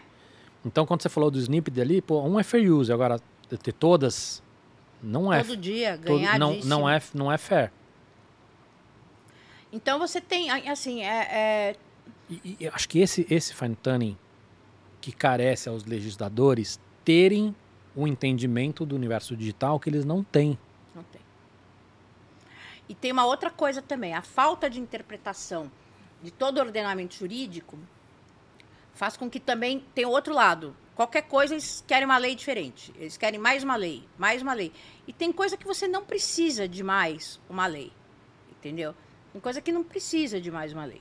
Eu lembro de uma vez, era um exemplo bem simples, assim, é, me, me chamaram para uma agência que eles queriam fazer um, eles queriam fazer como se fosse uma vaquinha para dar entrada num imóvel, por exemplo. Assim. Ah, é presente de casamento. Ao invés de dar presente, você contribui para a pessoa dar entrada na compra de um imóvel. Aí falou, o jurídico disse que não podia porque não tem legislação sobre isso. Eu falei, tem. Chama doação. Doação. Isso existe no código desde o código de 1917. Mas aí você tem que mudar a- o- as palavras que você usa para configurar como doação. Não precisa. Dê, dê de presente. Ué, dê de presente é uma doação. Tá. Né? A- ali, na- nesse caso específico, tem um limite, porque acima era aqui no estado de São Paulo, até 32 mil reais você não pagava imposto. Então você tinha que ter um limite ali de, de doação para não complicar um pouco a mecânica. Mas tem um pouco de preguiça das pessoas entenderem. Assim, tem muito pouca coisa que precisa de legislação nova. Esse caso aí do snippet Mas acho que é um. também é uma, uma. Quando a pessoa não entende nada sobre o assunto, ela cria um monstro. Não é um pouco disso também? Eu adoro quando falam que eu trabalho com direito digital e falam, deve ser bom, né? Porque é uma área nova, não tem legislação sobre isso. Né? Eu falo, olha, não é bem assim, né? Você falou de, da doação. Rifa, sorteio, essas coisas, é eu imagino que é uma parte considerável do, do seu trabalho com agências. É, Rifa tá na moda agora, com um influenciador. Pode ou não pode? Eu vejo muito assim, pô, eu vou, vou vender um carro. O carro custa 50 mil reais e eu vendo, sei lá, 50 mil rifinhas de, de 5 reais. rifa é proibido. Rifa é, é, assim, não tem, Não tem conversa. não tem porém. Não. O que você pode fazer, Mas se eu sou influenciador e faço isso, eu estou indo contra a lei. Qual é o meu risco? o Ministério Público te processar. Aí eu tenho que ser um baita influenciador para chamar atenção. Ou, sei lá, qualquer Você denúncia. vai ser condenado de qualquer jeito, porque é, é, é crime, é crime contra relação de consumo. E, se, e, se, isso, isso- e quando que isso caduca? Cinco anos ou não? Ah, não sei. Essa parte penal eu não, eu, Tá. não, eu não manjo. Mas você pode, sorteio e concurso você pode fazer. Mas aí tem que ser. O sorteio e concurso tem que ser. Não, mas aí o cara. A rifa é rifa. Ah, rifa não pode. Você pode fazer raspadinha, que é vale brinde. Você pode fazer. Tá, mas aí tem, não tem uma questão de, de configurar como um sorteio cultural? Como é que é essa história? Bom, vamos lá. Porque também tem a história de que todo mundo acha que qualquer coisa é cultural, né? Isso. Agora Tipo- eu quero mais uma Coca Zero. Fale, por favor, Focas, fale é, qual a característica mais marcante da nossa água e, e, e a palavra mais bonita vai ser. Então, o que acontece é o seguinte: a lei de concurso e sorteio ela é bem antiga, da década de 70. Mesmo assim, dá para utilizar. O que, que ela diz?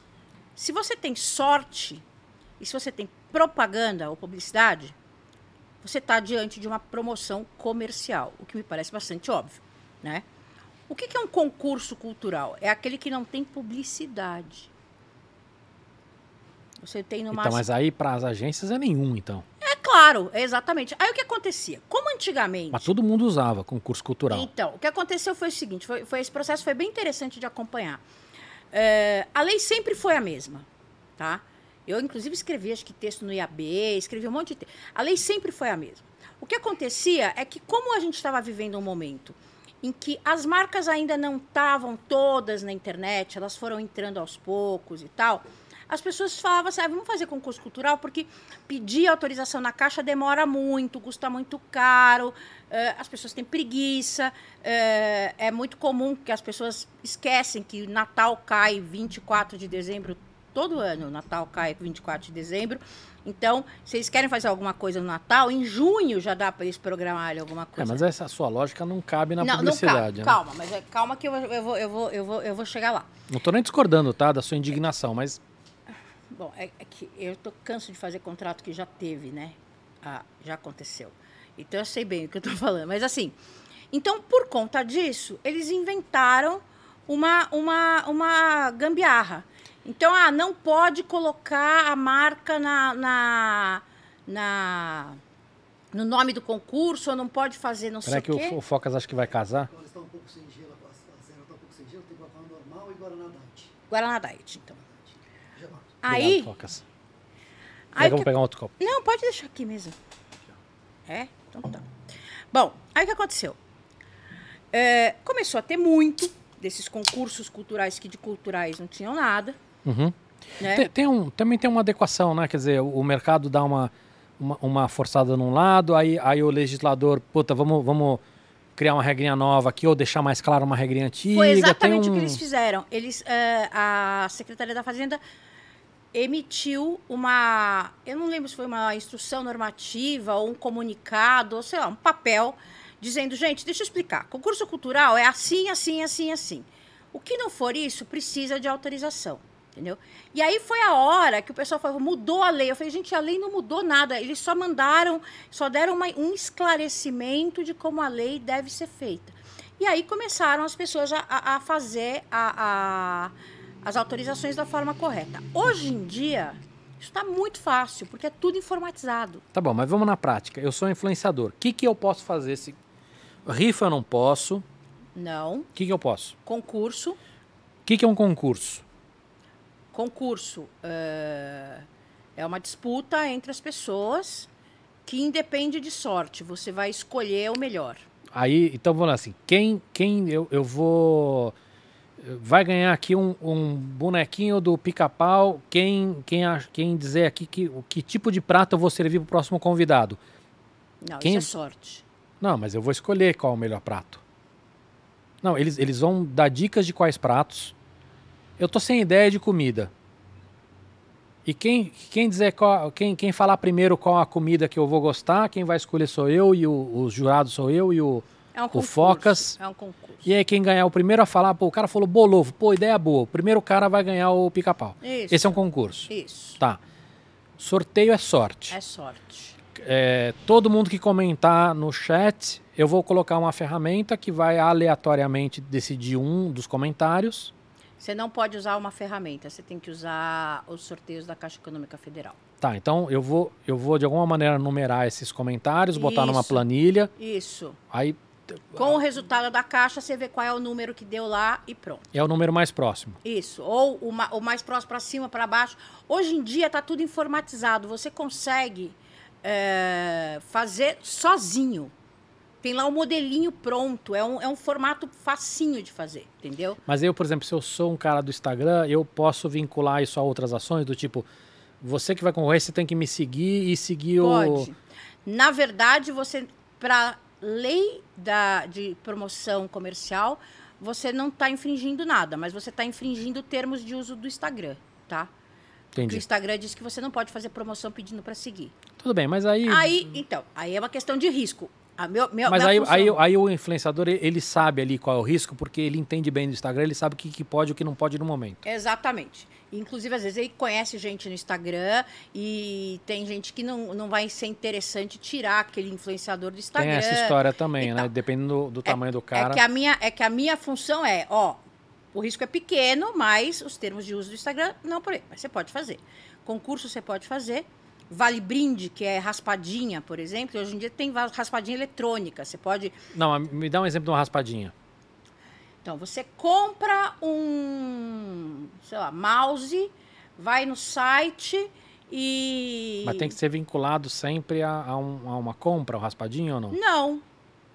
Não mas, a- necessariamente. mas aí vira um sorteio, não? É. Vira um sorteio, tá. Entendeu? Normalmente é. E aí o que, que é importante fazer? Pensar.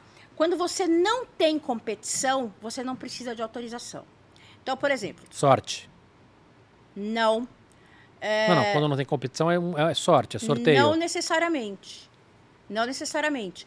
Vamos dizer assim: eh, amanhã todo mundo que escrever Cavaline no Twitter vai ganhar, sei lá, uma Coca-Cola. Vamos fazer. Tá, mas no caso seria todo mundo que se inscrever vai ganhar alguma coisa, todo mundo que comprar meu curso vai ganhar alguma coisa. Isso, exatamente. Sem ter limite de, de estoque. Mas, Se mas, tiver. mas se eu puder, os 10 primeiros, não pode? Não, é, é justamente essa diferença. Os 10 primeiros é uma competição. Todo mundo que fizer vai ganhar, não é competição. Você não tem competição, entendeu? Entendi. É, é fácil pensar, quer ver? Programa de milhagem, ou aqueles programas que tinham de farmácia, de pontos. Você vai comprando e se atingir os X pontos, você ganha isso. Você ganha... Então, isso aí não precisa de autorização da Caixa. Por quê? Porque não tem competição, entendeu? Entendi. Então, agora, sorteio, vale brinde e concurso precisa de autorização. E hoje em dia é tudo informatizado. Você não sai da cadeira para fazer tudo. Você manda É os mais documentos. É muito mais fácil. Muito bom. E a prova muito rápido. Bom. Foca, você tem mais alguma pergunta? É só uma pergunta curta, na verdade, se memes eh, e, e conseguem criar algum tipo de, de direito autoral, se foi um meme desenhado, não tem a face de ninguém, se alguém for usar isso para ganhar dinheiro. Você teria que comprovar que você é autor do meme, né? Essa que é a questão mais difícil, né? Onde surgiu o meme? Mas, por exemplo, memes que têm personalidades. Chico Alegre, Puxa Chico Triste. Chico, Chico Alegre e Chico Triste, né? Não conheço esse. Gente, você não- onde você anda na internet? Em algum lugar que você não anda. Certamente. Gente que tem a foto do disco do Chico Buarque, que é aquele que tem o Chico Buarque Aquele bem feliz. antigo? Isso. Já vi. Então, então, É que é muito ruim. o disco, Não, o, o meme. o meme. É, mas eh, veja, é o meme. Não- todo mundo entende. É, o Chico Buarque processou um shopping porque usaram ali. Não, mas aí, aí, é- aí, é- aí tem uma mudança, né? O shopping tá usando a imagem dele. Isso. Eu discordo dessa postura. Porque eu acho que o shopping Discorda da está postura do shopping ou discorda do, Chico processo? Buarque. Eu, porque eu acho que ele não está usando o Chico Buarque, ele está usando o meme. É, é, mas eu não consigo nem imaginar como seria explicar isso para um juiz, entendeu? Eu concordo com você, sabia? Eu acho que ele tá usando o meme, mas ao mesmo tempo Tá usando a imagem do Chico tá usa- Buarque. é, é difícil, entendeu? Porque Então, de novo, vai depender de onde você postar, o que você fazer. É diferente você fazer isso no, mas no Twitter. caso, mas no caso de não ter a imagem do Chico Buarque ou alguém famoso, você, você pode você pode ter direito autoral sobre o meme que você cria. Pode. Você vai ter que comprovar. E aí você vai ter que ir atrás de quem usa isso para, por exemplo, um meme que virou camiseta, por exemplo, né? Uhum. Você poderia, é que é difícil. Nos Sim, Estados é Unidos difícil você já comprovar tem e gente... difícil você ir atrás, porque é muito pulverizado. Isso, exatamente. Mas tem Exatamente. muitos casos de gente que a- de empresas que acabam usando, né, comercialmente falando. Aí, aí você, se você provar que foi você que criou o meme, o direito autoral existe. Muito bem. É, Uma coisa importante é, o direito autoral no Brasil independe de registro. Ou seja, Tá. eu criei, eu sou autor, eu só preciso provar depois. eu Você não tem preciso... que criar e colocar no mundo, você tem que parir. Sim, eu, te- eu tenho que depois poder provar que eu criei, que eu botei naquela data, mas eu não preciso criar um registro sobre não, isso. não precisa. Tá. Uma das maneiras, eu, eu já fiz isso antes, eu, eu, eu uso os correios para isso. Eu imprimo, Hoje em dia tem um monte de sites que faz isso. tá, Não precisa nem ir até o correio. legal, muito bom. Flávia, tem um monte de assunto que eu queria falar ainda, mas a gente vai deixar para um próximo, porque a a gente, tá... vai pro próximo. É, porque assim, tem importância. LGPD que eu queria falar, tem NFT, que é um puta assunto interessante. Muito interessante. É, enfim, tem, tem muito assunto aqui, ficar contando causos, mas Não, eu volto, é só convidar. pai. Eu, sou, eu sou a mulher que vem, ai, que vem, que aceita Boa. o convite. como é que tá em Salvador? Tá bom. Tá muito gostoso. Fazendo remo, Então, fazendo o- cano o- havaiana.